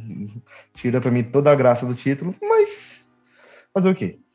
Esse é um filme, galera, que ele tem uma característica bem interessante. Você pode assistir a versão é, austríaca de 97 do, do Michael Haneke e ele fez uma, um remake gravado igualzinho. O filme é a mesma coisa, e em 2007, 10 anos após. Você pode escolher, acho que não tem muita diferença, os dois são bem atuados. Eu, particularmente, gosto mais da de 97, mas talvez seja só por uma questão de saudosismo mesmo, nostalgia, não sei bem. Talvez seja o que mais. que, que cria mais apreço. Mas é realmente igual, é gravado cena a cena igualzinho. O mesmo diretor, mesmo roteiro, tudo, tudo direitinho. Beleza. Por que, que é polêmico? Ih, mano, esse aqui a gente já vai entrar no campo da violência psicológica. Esse aqui, quem se incomoda com humilhações, sadismo e de pessoas que você tem vontade de dar uma mãozada na cara, esse aqui não é o filme para você. E a gente vê a história da, da família, a família com a mãe e o pai, o seu filho George e o cachorrinho, numa casa bem bem luxuosa na África, então na casa dele de, de veraneio, acho que podemos dizer assim. E a gente, eles são abordados por dois jovens bem vestidos, com roupinhas ali estilo de golfe, que são apresentados como Peter e Paul. Cara, o Peter e o Paul, carinha ali de bons, de bons moços, principalmente eu acho que é o, o Peter, que é o mais é o mais cheinho, que, mano, o Peter tem uma carinha de boboca, assim, gigante, mas o moleque é um sádico do, ca... do cacete mesmo. E após várias confusões vão ocorrendo, eles, eles, você vê uma postura deles, assim, bem insistente. Você fica falando, tá, essas porra estão ficando doidas, né? Bando de moleque chato da, da peste. Até que a gente vê a, real intenção dos dois. Eles pegam a família e colocam realmente o título do filme prova, Funny Games. Fazem os joguinhos divertidos dele. Então são joguinhos de tortura psicológica pesadas, humilhação, opressão, sadismo, eles humilham a família e sempre com uma característica sensacional, a quebra da quarta parede. O ator que faz o, o Paul, cara, ele dá um show, dá um show nesse filme. Ele fala e ele torna a gente cúmplice de todas as atrocidades. Afinal de contas, a gente está tá enxergando tudo está sendo feito e a gente, por estar do outro lado da tela, não pode fazer nada. Mas a gente mesmo assim continua a assistir. Eu acho isso muito foda, eu acho uma sacada absurda. Ele faz, ele humilhando a família, ele pede e dá uma olhadinha pra gente na tela, como se dissesse: você ainda tá acompanhando tudo. E sim, mano, sensacional. Acho um, um puta filme absurdo. Bom desenvolvimento, boa trama, bons personagens. E assim, eu não tenho nem o que falar. É chocante porque, afinal de contas, pô, nós estamos falando de uma família completamente massacrada por dois jovens, dois, no caso, a gente fica a entender que são adolescentes, né, pela, pela representação deles. E, mano, é muito, é muito pesado. E o filme manda muito bem. O Michael Haneke é um excelente ator, um excelente diretor de, de filmes assim, de thriller, de suspense, com essa interpretação mais crua. E o cara deu um show, o filme é chocante, incomoda pra caramba, a gente realmente, você fica muito irritado. Eu acho que a sensação mais próxima que eu tive com Funny Games de querer entrar para dar porrada em alguém foi quando eu assisti o, o Sacrifício do Servo Sagrado. E também eu olhava para aquele moleque e falei, bicho, eu quero entrar. Eu acho que eu nunca assisti um ódio tão grande quando, eu tive nesse filme. Mas esse, mas em Funny Games é, é similar. E assim, eu acho um filmaço que esse merece muito ser assistido. Incomoda, incomoda, mas ele é menos. É, vai te deixar menos chocado do que os outros, apesar de que se você se entregar à trama, você vai ver toda a maldade nos dois garotos. Ah, cara, o sacrifício sagrado é muito mais. e aqui. É, mas, mas, não dá vontade de entrar e quebrar aquele moleque na porrada, bicho, o dia todo. Não, aquele cara ali é um maluco. Dá vontade, assim, de destruir cara daquele cidadão. E aqui também não é diferente, porque os nossos protagonistas têm o mesmo perfil de, de maluco que não tenho certeza, mas possivelmente deve ter uma inspiraçãozinha no nosso querido Alex Delarge, né? Com certeza. Para fazer aí o, o vínculo com outro filme que gente já trouxe nessa lista. E aqui a polêmica, como o Bruno bem destacou, não está associado. Tem que ter algumas cenas um pouco mais explícitas, mas esse não, é, essa não é muito bem a proposta. A proposta de fato é que foi o que o filme fez comigo, deixar absurdamente tenso, agoniado e desesperado por conta da imprevisibilidade da trama, principalmente pelo fato da gente ter aí dois psicopatas malucos. Então você fica na beira aí do, do colapso assistindo esse filme, agoniado pra saber aí o que vai acontecer com a família. E, cara, o próprio Michael Haneke também, a gente falando do Kubrick, mas ele faz um filmezinho que também pesadinho, né? Pra colocar oh. outros nessa lista. Então, o, cidadão aí já tem sua experiência no, no ramo. E, cara, é um filme que. É um filme bom, mas, sinceramente, eu não tenho uma memória boa dele, porque eu fiquei mal depois de assistir, cara. Que é, é realmente. É, é uma, uma violência muito crua os protagonistas Incomoda, são... né, mano? Aquilo ali. É muito incômodo, é muito incômodo. Você, você tem uma dupla aí, dois psicopatas que têm zero de humanidade, só que são extremamente sarcásticos, se comunicam bem, são, como já trouxe, super imprevisíveis. Eu acho que quando você tem dois representantes desse, torna. faz com que as ações dele tem um impacto muito maior em quem está assistindo. E, na minha concepção, é isso que faz gerar todo esse desespero quando você assiste um filme desse. É quase no nível aí, tudo bem que é um pouco diferente, mas é a agonia que você sente assistindo os filmes do, dos irmãos Seft. Você fica desesperado lá pela comparação. pelo frenesi que é, e aqui você fica desesperado por não saber o que vai acontecer, já que é uma trama super imprevisível e que, cara, é construída muito aos poucos. É, chegam os dois lá, com quem não quer nada, aí começa. É, eu acho que é isso que dá mais agonia, porque eles fazem umas coisas bem delicadas aos poucos, mas que você já sente esse. Eita, caralho, cara, fez isso. Não, eu, eu quero esse ovo aqui. Não, pode deixar que eu, vou, que eu vou limpar isso aqui. Pode deixar. Não, não, não, não. Pode deixar, pode deixar. E aí vai aumentando a intensidade até que. Não, peraí, agora deixa eu ver esse taco aqui de, é, de, de golfe, e vai é, crescendo, vai crescendo, é uma, uma angústia assim, absurda. No começo você, você, você só fica pensando, porra, que bando de moleque pentelho, bando de moleque chato da porra. E aí você vai vendo, você começa a ver eles escondendo as coisas, começando a limpar o terreno. Aí você bate aquela, aquele aviso de Ih, vai dar uma merda, isso aí. E o pior de tudo é que ainda tem uma dosezinha de esperança que é totalmente revertida ah, por aquela sacada. Cara, eu fiquei com muito ódio, porque, putz, velho, Eu queria que pelo menos alguma coisa desse certo. E não dá, mas você fica, tá, beleza, foi a sacada nossa, foi a sacada boa. E ainda tem hum. o, o final, final mesmo, que só indica aí tudo a repetição do, do ciclo. Exatamente, que o ciclo vai vai ter continuidade com eles batendo em outra porta. E, cara, filmaço. Gosto muito desse filme, acho o Henrique um puta diretor. E para mim aqui foi quando ele realmente mostrou seu talento e genialidade. Vou dar continuidade, continuidade, continuidade agora, eita, quase que não sai. Para um filme que, puta, esse, esse me chocou demais, Beth. Esse aqui eu tenho memória assim muito pesada dele, cara, porque foi um dos filmes que mais me deu um revés 3 assim na barriga. E a gente assim, eu acho que todo mundo que assistiu esse filme a gente tem uma uma memória muito negativa por conta de uma cena.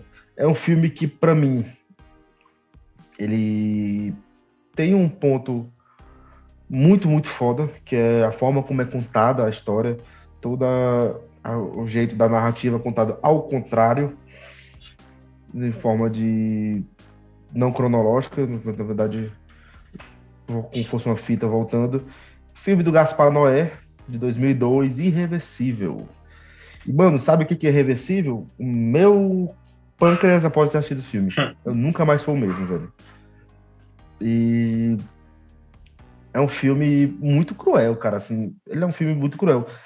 Ele, obviamente, é, é lembrado pela cena principal, que a gente já vai chegar nela, que é uma cena terrível, na minha opinião, a pior cena que eu já vi na história do cinema, a cena que mais me incomodou até hoje como, como espectador. Eu nunca senti nada, nada como aquilo e me incomoda demais, demais, demais, me incomoda, me traz da calafrios de lembrar pela representação crua, pela violência, pela disposição dos, dos atores, que por que não pela coragem de ter, de ter sido ter sido feita.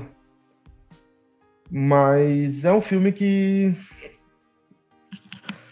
enfim, o Gaspar Noé por si só já é um cara bem controverso. Ele é um cara que ele não tem medo de ultrapassar barreiras, que não tem medo de, de destruir limites, eu não posso nem passar de, de realmente destruir limites. E é um filme que conta a história de dois amigos que vão atrás de um, de um criminoso que violentou a namorada de um deles. E nisso eles vão entrando em, putz, em mais, mais complicações, mais ciladas, envolvendo com pessoas perigosas, com muita violência. E aí que tá o ponto. É, a violência desse filme é extremamente gráfica a gente fala muito de uma cena que é a que a gente vai inevitavelmente ter que citar. Então, a visão grande de spoiler, é impossível de falar desse, filme não falar de algumas cenas. Mas a cena inicial, bicho, é pau, viu? Também é pau. Porque se realmente você tiver a oportunidade de, de, ver como ela foi feita, cara, é de bater palmas. Porque é uma cena que incomoda, deixa a gente bem desgostoso mas a cena que faz o filme ser tão controverso, além de toda a violência sexual, que em outras cenas tem também, um filme que foi considerado homofóbico. Ele é um filme, muita gente considera um filme bastante homofóbico por conta de todas as a trama envolvida, acho que a gente vai entrar um pouquinho ainda nesse mérito, principalmente vai falando de toda a trama, porque eles vão entrando em, em bares homossexuais, bares gays, e vão mostrando tipo como se o gay tivesse uma, uma espécie de repulsa ao corpo feminino, mas a cena que é foda aqui, cara, é a cena de estupro da Mônica Bellucci. Cara, puta que o pariu, puta que o pariu. É bicho, não tem nada mais desagradável para mim na história do cinema do que a do que essa cena.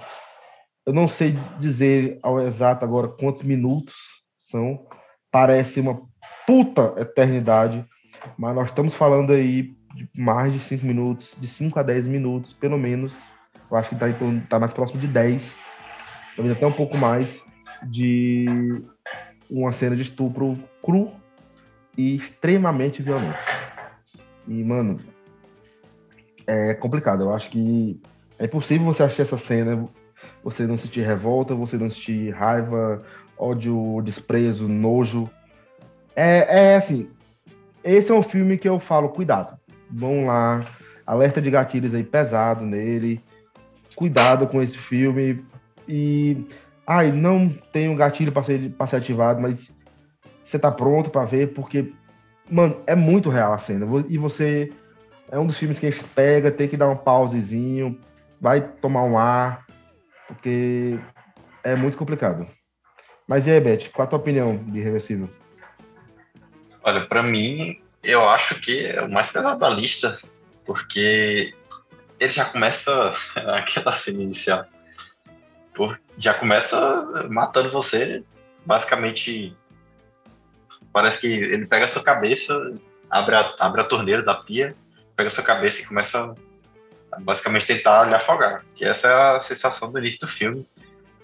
O filme já começa absurdamente frenético, tem essa estrutura de, de ser contado fragmentado e com os fragmentos na ordem cronológica inversa, que eu acho que é algo sensacional e, na minha concepção, não tá de graça no filme. Porque, cara, eu acho muito.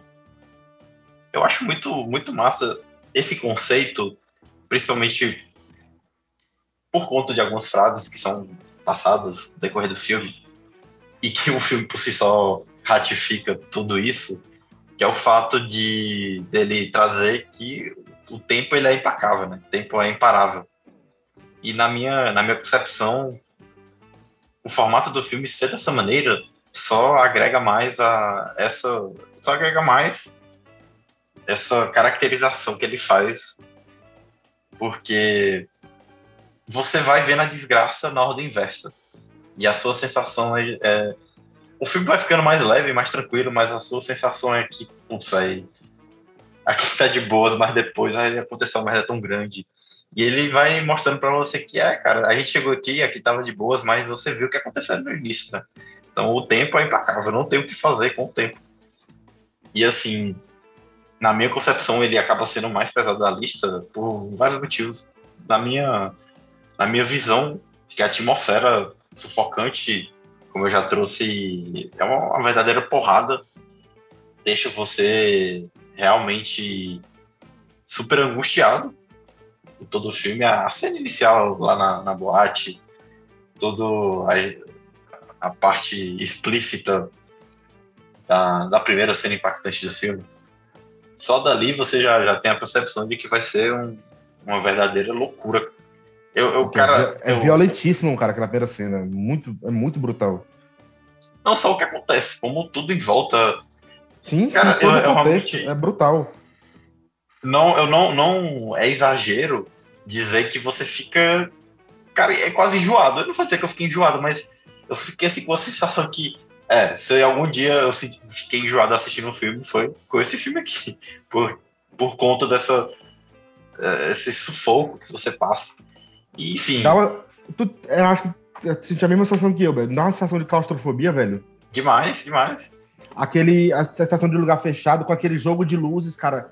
E aquela música eletrônica infernal. Eu falei. Cara, não, eu gosto muito de eletrônica, mas, putz, ali é uma puta combinação que não tá legal. Você fica bem incômodo, mas continua, Beth. E a cena mais, a mais conhecida do filme, a famosa cena do estupro, que é realmente são 10, 11 minutos, eu acho que, cara, é absurdo. É uma agonia assim, extrema, porque é de uma. É de uma crueza muito grande. A cena foi toda controlada pela própria Mônica Bellucci. Foi ela que. Não sei quão técnica foi a atuação dela, mas ela controlou realmente, indicou como que ia ser a cena, escreveu essa parte da cena e de fato acaba sendo algo que trouxe a veracidade, porque nada mais real do que você chamar uma mulher para escrever uma cena de estupro. E é muito forte, porque são 11 minutos só daquilo. Simplesmente a câmera para, ela fica no chão, parada, olhando, a gente fica olhando para aquilo, E ele não tem, cara, não, não, não tem corte, não tem. Não dá para virar pro lado. É simplesmente aquilo ali durante 11 minutos e você sofre junto com a, a protagonista. Ainda tem um detalhe bem interessante, que no fundo do, da cena, em determinado momento, aparece uma pessoa lá no, longe, no, no, no canto, e você percebe que a pessoa olha assim e vê que tá rolando aquilo. Sim. E a pessoa simplesmente vaza, vai embora. Ela vaza. Pega o beco sem nem tentar ajudar. E só deixa você mais impactado e triste com tudo. Só que eu acho que, novamente, assim como a estrutura para mim não tá jogada no filme, essa cena também não tá jogada. Porque não foi algo feito. Primeiro que não foi algo feito, digamos assim, de uma forma não sei se essa palavra certa, né? Mas de uma forma ruim. Porque foi feito aí na, na visão do mulher, o que seria o primeiro passo para ter um, um, uma cena dessa de uma forma. É difícil encontrar palavras que sejam. É, que indiquem a qualidade da cena, mas ao mesmo tempo não digo que é uma cena boa, porque é, é, é realmente bem difícil de assistir. Só que eu acredito que ela faça sentido para o que o filme quer dizer. Todo esse contexto aí do, do tempo ser implacável. Você vai tendo um filme que vai se tornando mais tranquilo, mais agradável. Só que tem toda aquela carga de que você já viu toda a merda, você tá vendo o início de algo que poderia ter sido diferente, algo que deveria, que poderia ter sido bom. Então, realmente muito impactante. Outro filme que há anos eu já sabia que tinha essa famosa cena, deveria ter pelo menos uns, sei lá, 7, 8 anos que eu já sabia, já conhecia Irreversível, já sabia do que se tratava a cena, mas foi muito impactante ter assistido pela primeira vez. Só que eu devo dizer que, apesar de ter saído mal do filme, para mim é um filmaço. Para mim, realmente é um filmaço e que toda a violência, tudo que envolve ele, não tá de graça. Também concordo. Eu acho que tudo no filme faz sentido a, escolha da, da, da, música é perfeita, o ambiente claustrofóbico, as cenas em, em agitação frenética, é tudo para que, que a gente consiga sentir a realmente a agonia, o desespero dos, dos personagens. E para mim funciona muito bem. Ô, Beth, e agora falou que tinha um outro filme com William Dafoe. Qual é, Beth, esse filme que é de um, de um diretor assim que é no mínimo controverso. É, aqui a gente fala de Última Tentação de Cristo com William Defoe. Aqui a gente tem outro filme com William Defoe, com Cristo no nome, O Anticristo, de 2009. Do... Eu não vou dizer que ele disse, porque esse cara não, não fala da nosso crítico, que é o Lázaro Trier. E, cara, a gente falou do Kubrick, que é o, o cidadão, era um cidadão muito polêmico, os filmes dele também boa parte polêmicos, o Michael Haneke também, muitos filmes polêmicos. E esse maluco aqui, ele faz questão, ele traz a polêmica pro marketing dele, dos filmes dele, que é o dito cujo Lazon Trier. E abrindo o jogo, eu, eu ainda não tinha visto o Anticristo, eu vi pela primeira vez agora. Eu tenho que ser sincero que eu não acho que eu não gostei tanto. Apesar dele ter uma certa semelhança com o mãe do Aronofsky, Principalmente. Mãe é melhor. Mando logo a real. Eu concordo também. Então, ele tem essa certa semelhança. O, o, a, a, história é totalmente diferente, diga-se passagem. É só o fato de que a gente tem dois filmes que apresentam essa semelhança por conta da, das alegorias que envolvem a, a, trama, todo o seu caráter metafórico, que estava muito associado ao momento pelo qual o Lázaro Trier passou. Segundo ele, ele escreveu esse filme num período de uma depressão profunda.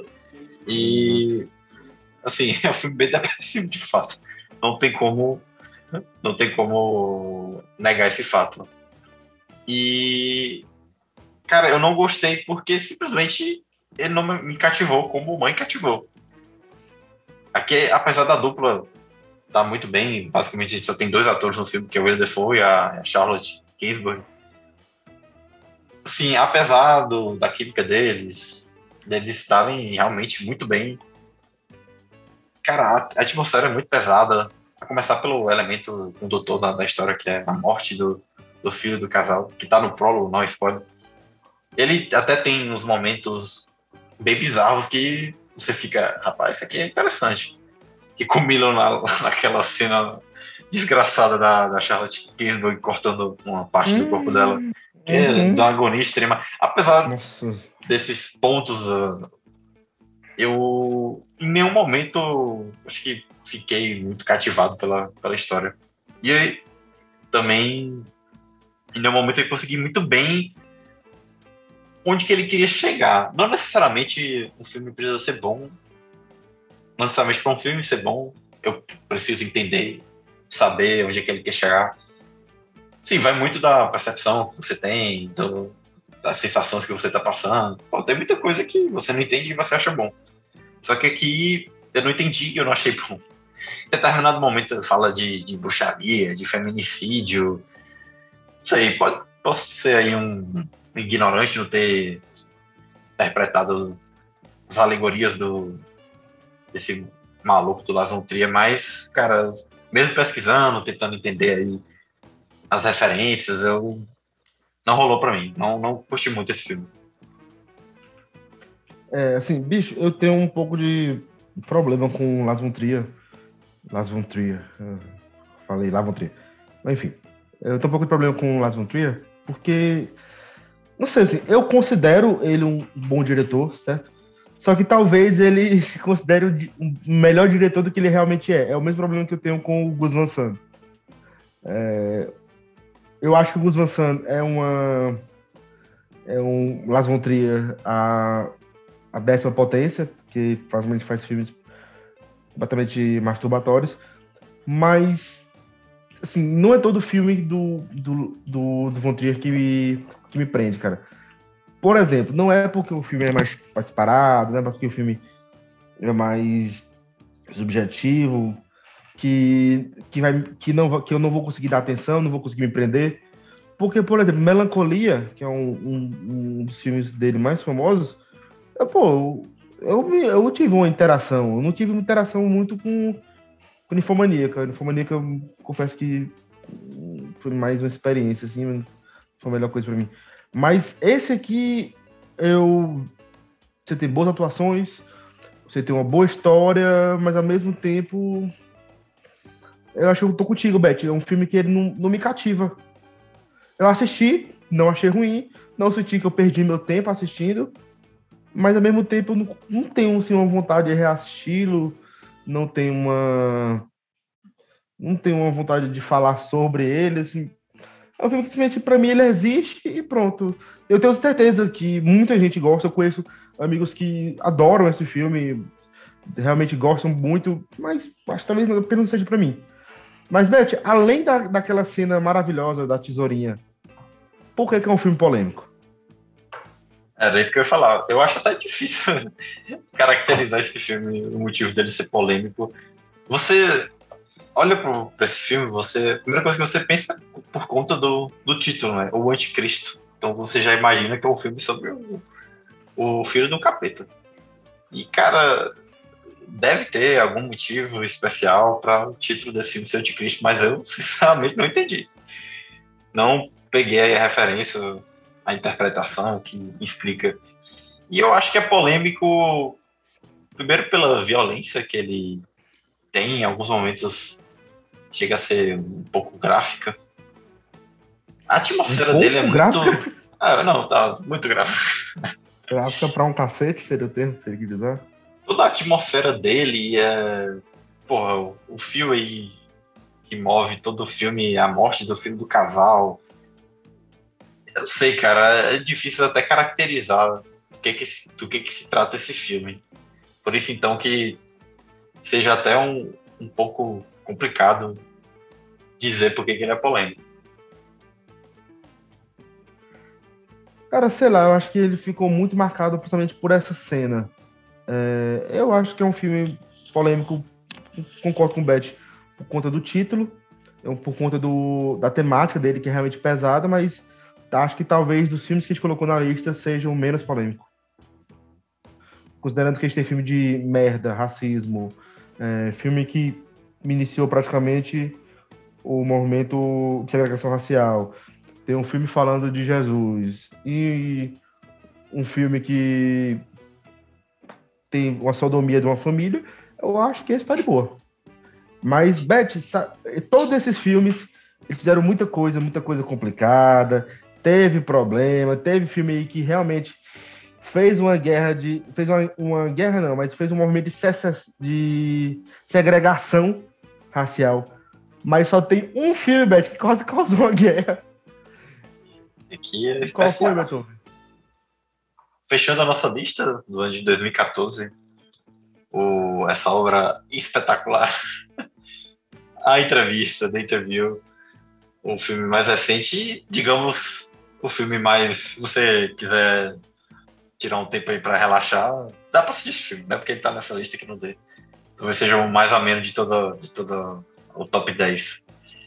E, e olha que ele já é assim, uma bomba aí, com perdão do trocadilho, porque quase causou a terceira guerra mundial entre Estados Unidos e Coreia do Norte. Isso quase deu uma pica tão grande. Porque quem não conhece esse filme, ele simplesmente traz a, a dupla Seth Rogen e James Franco como um apresentador e produtor de um programa de TV. E um programa de TV meio de fofoca, de, de bobagem. E aí, esses, esses protagonistas, o nosso apresentador e o produtor, eles percebem que o programa é sempre mal falado, mal visto, e aí o que, que eles decidem fazer? Pô, vamos aqui revolucionar. A gente descobriu que uma pessoa ali, uma pessoa lá, gosta muito desse programa. Pô, mas quem que é? É o, o ditador lá da Coreia, né? O Kim Jong-un. E eles, caralho, genial. Essa aqui vai ser a entrevista do século. E eles vão pra Coreia do... Eu falei Coreia do Sul, né? enfim, Coreia do Norte. Coreia eles vão pra Coreia do Norte e, com o objetivo de entrevistar o Kim Jong-un. E é um, um show de, de deboche com o líder do país. Então, você tem não só uma crítica muito grande à, à Coreia do Norte em si, como o principal ponto de deboche em relação ao ditador Kim Jong-un.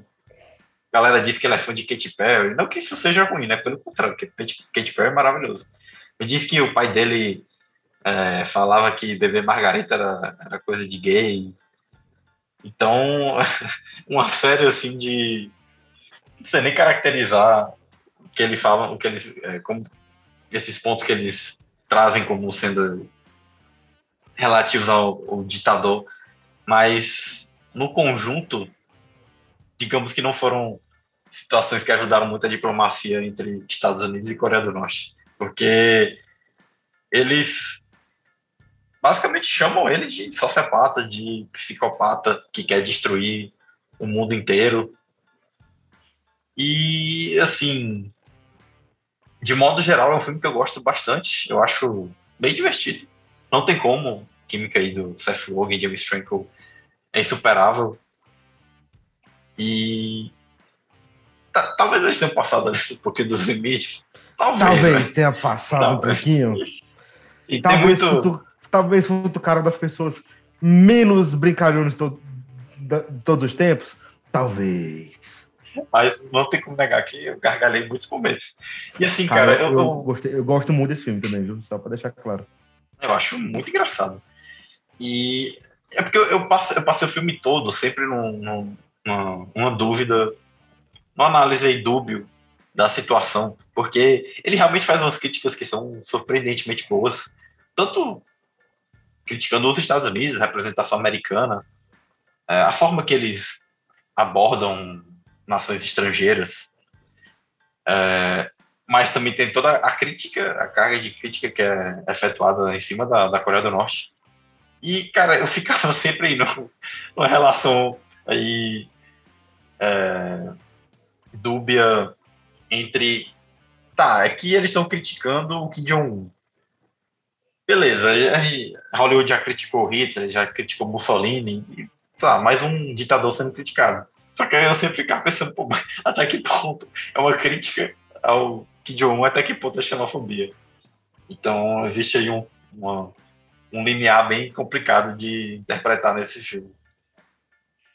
Cara, é, é porque assim, A última vez que a gente tinha, tinha, tinha tido uma crítica em tempo real para um personagem tinha sido talvez um personagem assim repulsivo barra ditatorial, talvez tinha sido Charlie Chaplin, concorda, Beth?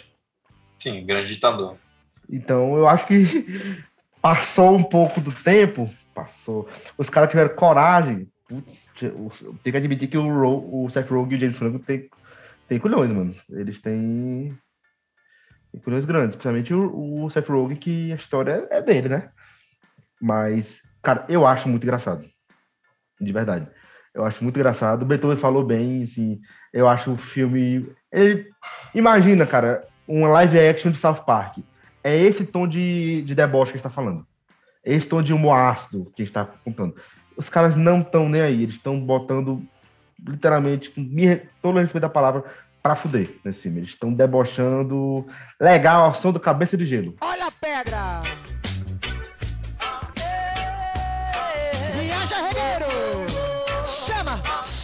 Chama, chama, chama. Ai, como é que é esse bicho tá considerando negro? Chama assim, ó. Uma coisa que me mar... que me... eu lembro muito, porque eu me marcou, que eu olhei e falei, caralho, viado, esse cara tá... esse vai, vai dar pau isso. A Coreia do Sul tem vários grupos lá de libertação da Coreia do Norte, né? De movimento de direitos humanos e tudo mais. Os caras estavam querendo mandar, pô, pro balão, por balões para distribuir cópias do DVD, pô. Porque, obviamente, a Coreia do Norte não ia querer que chegasse. E a Coreia do Norte descobriu e se referiu a essa tentativa de, de comunicação como uma declaração de guerra. Esse foi o nível da merda. Então, parabéns, Seth Rogen. Você caso causou a Terceira Guerra Mundial, você caso causou uma nova Guerra das Coreias. Parabéns. É, chegou perto. Isso aí tá no, nos livros de história, né? Primeira Guerra Mundial, foi a morte do Francisco Franco. Segunda Guerra Mundial, invasão da Polônia, o que causou, né? o, que que iniciou? Terceira Guerra Mundial, filme do Seth Rogen. Aí é pra entrar na história mesmo. Aí é foda, mano. Mas assim, cara, é um filme que eu gosto muito, acho muito engraçado. Teve, a galera criticou, mas, pô, pra mim o filme funciona bem demais. Encerramos por aqui hoje essa lista, nossa listinha de filmes polêmicos. Fica aqui a gente tem uma comparação de alguns filmes são melhores, outros não são tão bons, mas fica aqui toda a nossa nossos posicionamentos e opiniões sobre esses 10 filmes controversos. E vamos falar do nosso do quadro preferido de vocês. Toca a vinheta, editor. Últimos vistos na semana. Beth, teve tempo pra assistir alguma coisa, Beth? Teve, não é possível. Cara, a lista tá grande, viu? Eu, escolhe eu não sei se eu dou, escolhe, dou spoiler. Escolhe um dois aí, eu dou a três, Beth. só vou dizer o seguinte, eu já vi. Já vi alguns filmes de super-herói, já vi continuações de filmes bons, que foram que acabaram sendo filmes bons também, né? Segunda parte de filmes bons. Musicais que já talvez estejam no Oscar, mais alguns filmes aí de drama que talvez estejam no Oscar também. Rapaz, já, já veio muita coisa boa, mas vou trazer aqui dois filmes que na data que a gente tá gravando já são até velhos, mas que eu acho que vale a pena a gente comentar um pouquinho que após três séries em 2021 e agora também a quarta série, What If, a gente finalmente voltou aos cinemas com a Marvel, com duas obras boas, de modo geral. A primeira, Viúva Negra, com a nossa queridíssima Scarlett Johansson, finalmente o filme da Viúva Negra. Mesmo já tendo sido lançado aí já há alguns meses, foi, se eu não me engano, depois de Tenet do ano passado, outubro do ano passado, que eu vi no cinema, foi o primeiro filme dessa leva de 2021 que a gente torce para ser de fato a volta aos cinemas mas foi a primeira obra que eu vi esse ano no cinema. E eu acho que foi uma, uma volta razoável, uma, uma volta boa. Então, a sensação majoritária, creio eu, seja a de que, poxa, finalmente a gente está tendo um filme da Viúva Negra. Talvez não no melhor momento, né? No final das contas parece muito mais uma despedida, uma, uma homenagem do que um filme que deveria ter sido feito antes. De modo geral, bom, acho que tem ação boa, as lutas são de fato muito, muito bem coreografadas, que era o que a gente de fato esperava de um filme da Viúva Negra. A dupla principal, sensacional, Scarlett Johansson, sem comentários, ela como Viúva Negra já nos cativando há muito tempo aí no cinema. Mas a Florence Pugh, como a irmã dela, cara, essa menina Midsommar, é, Little Women, a Florence Pugh para mim vai ser uma das grandes atrizes da, da próxima da próxima geração não, né? Dessa geração. E aqui ela é, na minha concepção, o um ponto alto do filme. Eu acredito que seja quase uma unanimidade isso. A gente tem também David Harbour, Rachel Weisz, sempre muito bem. Talvez eles poderiam ter sido um pouco mais bem aproveitados, só que não tem como eles fazerem algo ruim. Né? E, cara, meio divertido. Tem zero impacto no MCU de modo geral, o que não é algo ruim, mas eu acredito que por não ser tão impactante, por, por acabar tendo sido uma, uma espécie de homenagem à Viúva Negra, poderia ter sido um pouco mais ousado, né? Poderia ter tentado ir por caminhos diferentes do que a Marvel sempre faz. Só que no final das contas virou aquele aquela fórmula mais do mesmo, né? Não que seja ruim, mas não tem muito fora do, do normal. Enfim, se você gosta de MCU, você vai gostar do filme. Se você não gosta, não sei se você vai gostar mais, talvez funcione como um filme de ação solo para quem não, não tem muito conhecimento do MCU, justamente pelo fato de não ter muito impacto na, na história, no arco principal, digamos assim. Entendi. E o segundo filme, Beth, apesar de soltar no spoiler, que é um filme da Marvel, qual foi? Para quem perdeu aí ou não tá ligado às últimas novidades do cinema. E o segundo filme, o Shang-Chi, também da Marvel, é, depois aí de Viúva Negra, que mais parecia como uma espécie de, de filme extra do estúdio, a gente teve essa obra que, se Viúva Negra foi mais do mesmo, não que aqui também tenha sido a revolução das revoluções, né? mas hum, a gente finalmente tem a primeira obra de super-herói estrelado por um herói oriental e uma empreitada que eu acredito que tenha começado muito bem. Se Viúva Negra a gente tinha mais o mesmo aqui, a gente tem um universo novo, basicamente, já que é um filme de, de apresentação de herói, acaba sendo isso. Então, aqui a gente já tem muita coisa nova, muita coisa diferente, mundos diferentes, toda uma mitologia nova. E foi algo que, na minha concepção, deu uma revitalizada boa. Eu acho que foi um filme bem bacana. Depois aí de, de Vingadores, depois do Vingadores Guerra Infinita, Ultimato, um, um dos melhores do, do estúdio. Ele acaba sendo um, uma daquelas obras que trazem personagens que, pô, quem conhece quadrinhos vai saber quem é, mas quem não tem a menor ideia de quadrinhos não vai saber vai. quem é Shang-Chi, Guardiões da Galáxia, Doutor Estranho. E para mim é algo maravilhoso. Eu adoro esses filmes da Marvel que a gente não conhece nada dos personagens, a gente é jogado aí num, num universo quase, quase completamente novo. E eu achei a mitologia bem interessante o filme, por ser oriental, ele acaba homenageando várias obras de artes marciais, Bruce Lee, Jack Chan. Um dos personagens principais, o, o, o pai do Shang-Chi, ele foi interpretado pelo o Tony Leung, que é um do, dos atores mais importantes da história de, de Hong Kong, e acaba sendo também um dos pontos fortes, um dos pontos de destaque da obra. A ação, em diversos momentos, me empolgou bastante. Eu fiquei aí com uma vontade de quero mais, porque ela é realmente muito bem feita, bem coreografada, traz aí aquela ação frenética de The Raid, uh, ação, as lutas de O Tigre e o Dragão, tem uma mistura bem bacana. Eu fiquei com a sensação de que queria mais, porque em alguns momentos ele volta com CGI, muita desgraça, muita monstros, Mas, porra, eu queria mesmo era luta, porque o que teve de luta foi muito bom. E para completar o elenco de peso, a Aquafina vai se consolidando como uma das melhores atrizes de Hollywood. A gente tem a gigantesca Michelle Yeoh. É, o, o, protagonista, o Simu Liu, ele interpreta bem. Eu acho que ele não, acaba não sendo um dos pontos fortes, o que não, não necessariamente diminui uh, o papel dele, que eu acho que conseguiu levar bem como protagonista. E, assim, acredito que vai conseguir carregar mais, mais obras que esse universo possa, possa vir a ter.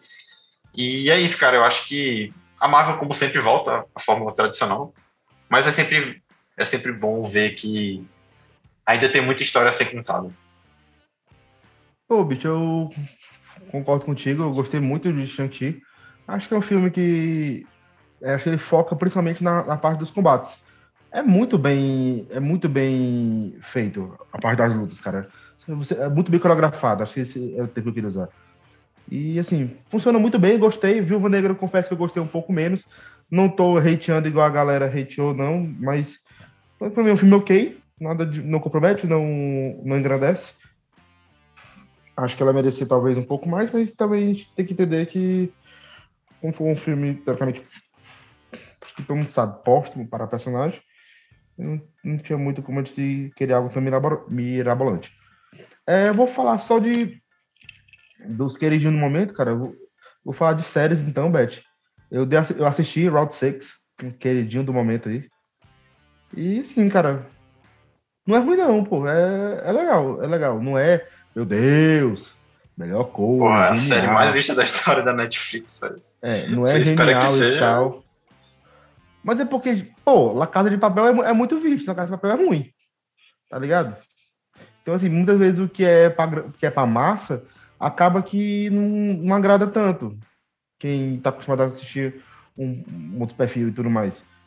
Mas, pô, é, é legal, cara. O Round 6 é legal, eu gostei. Eu, eu sinto que ele começa muito bem, tem uma quedazinha no final, mas ok, tá tudo beleza. Dei uma assistida no Pô, bicho, eu acho que esse merece. Eu acho que esse merece ser falado. Tem um remake que foi feito, bicho, e assim, de uma coisa que eu achei bem legal, que foi He-Man e o Mestre do, os Mestres do Universo. Cara, eu gostei, bicho. Tá aí. Porra, eu gostei, bicho. Feito com o estilo de animação, assim, eu achei bem legal mesmo. Gostei, gostei pra caramba. Eu confesso que os filmes que eu assisti agora eu não vou falar, porque eu achei muita coisa para o podcast. Eu não estou afim de dar spoiler para vocês agora, meus queridos. Eu acho que tem que ser guardado. Ah, assisti algo bom também. Eu. É porque, pô, isso já faz um tempinho. É porque tá com tanto tempo que não grava que nem me toquei. Mas eu vi o documentário do Schumacher, da Netflix. Hum. Bem legal, bem legal mesmo. Acho que a gente sai um pouquinho meio meio conturbado, assim, meio perturbado. Sendo o juiz aí o episódio, né? Polêmicas. Polêmicas. medo. Meio polêmico. Mas, assim, o episódio de hoje, cara, é, foi pra matar a saudade, se estender um pouquinho, mas é porque também eu estava com saudade de vocês, a gente queria falar muita coisa, mas a gente vai dar agora uma aceleradinha. Boatos aí de episódios com convidados. Epa! E quem sabe na próxima semana temos episódio com convidados. Talvez, no caso, daqui a 15 dias, se a gente vai gravar próxima, talvez próxima semana, não sei. Mas informações inúteis. Fazer a nova, nossa novo quadro aqui para vocês. Informações inúteis e aleatórias. Beth, acabei de ver aqui, acabei de receber aqui notícia em primeira mão da CNN, da BBC, de, direto do nosso correspondente. Essa mesma que eu vi? hum. nosso correspondente da BBC de Londres, descobriram quem é o assassino do Zodíaco. Sim, eu acabei de ver isso também. Caralho! Puta que o pariu. Quando chegou, meu celular apitou aqui, eu ia soltando um puta que o pariu! Mas me contive, porque sou profissional, e mantive o meu, a minha decência. Mas caralho, Pô, imagina se tivesse sido quando eu tava gravando o episódio do Fint. Porra. Cara, ia ser, ia ser foda, velho. Aí, aí eu dizia que era destino. Mas, cara, assim, descobriram o homem. Não, é, finalmente, né? Pena que o cara já, já tinha morrido. Mas, Bruno, a gente tá aí, outubro de 2021, finalmente número de casos caindo, vacinação aí a todo vapor. Vamos torcer aí para que o cinema tá voltando ao Hum. normal, né? Vamos torcer para que seja uma volta que Triunfal. não, uma volta triunfal, né? Que não seja pausada aí novamente por outras ondas. Já rolou festival de de Cannes já rolou faz tempo, mas já rolou Faz festival tempo de já. Veneza, Toronto, já tem, cara, já tô com a lista aqui. Quando chega outubro, mais ou menos, né, é quando fecha aí Veneza e Toronto, que meio que são os festivais que inauguram a, a sessão aí, a, a temporada de, de premiações. né? Quando chega outubro, eu já faço a listinha, os top 20 aí, possivelmente cotados pro Oscar. E, rapaz, a lista esse ano, se a galera reclamou que 2021 o Oscar foi meio, meio parado, meio. não tinha tanto filme chamativo. 2022, meu amigo, vai ter filme a rodo. E já assisti alguns muito bons. Isso aí, cara. A gente tá gravando dia 6 de outubro. Daqui a 15 dias tem a. Se não me engano, dia 21 já tem estreia de Duna.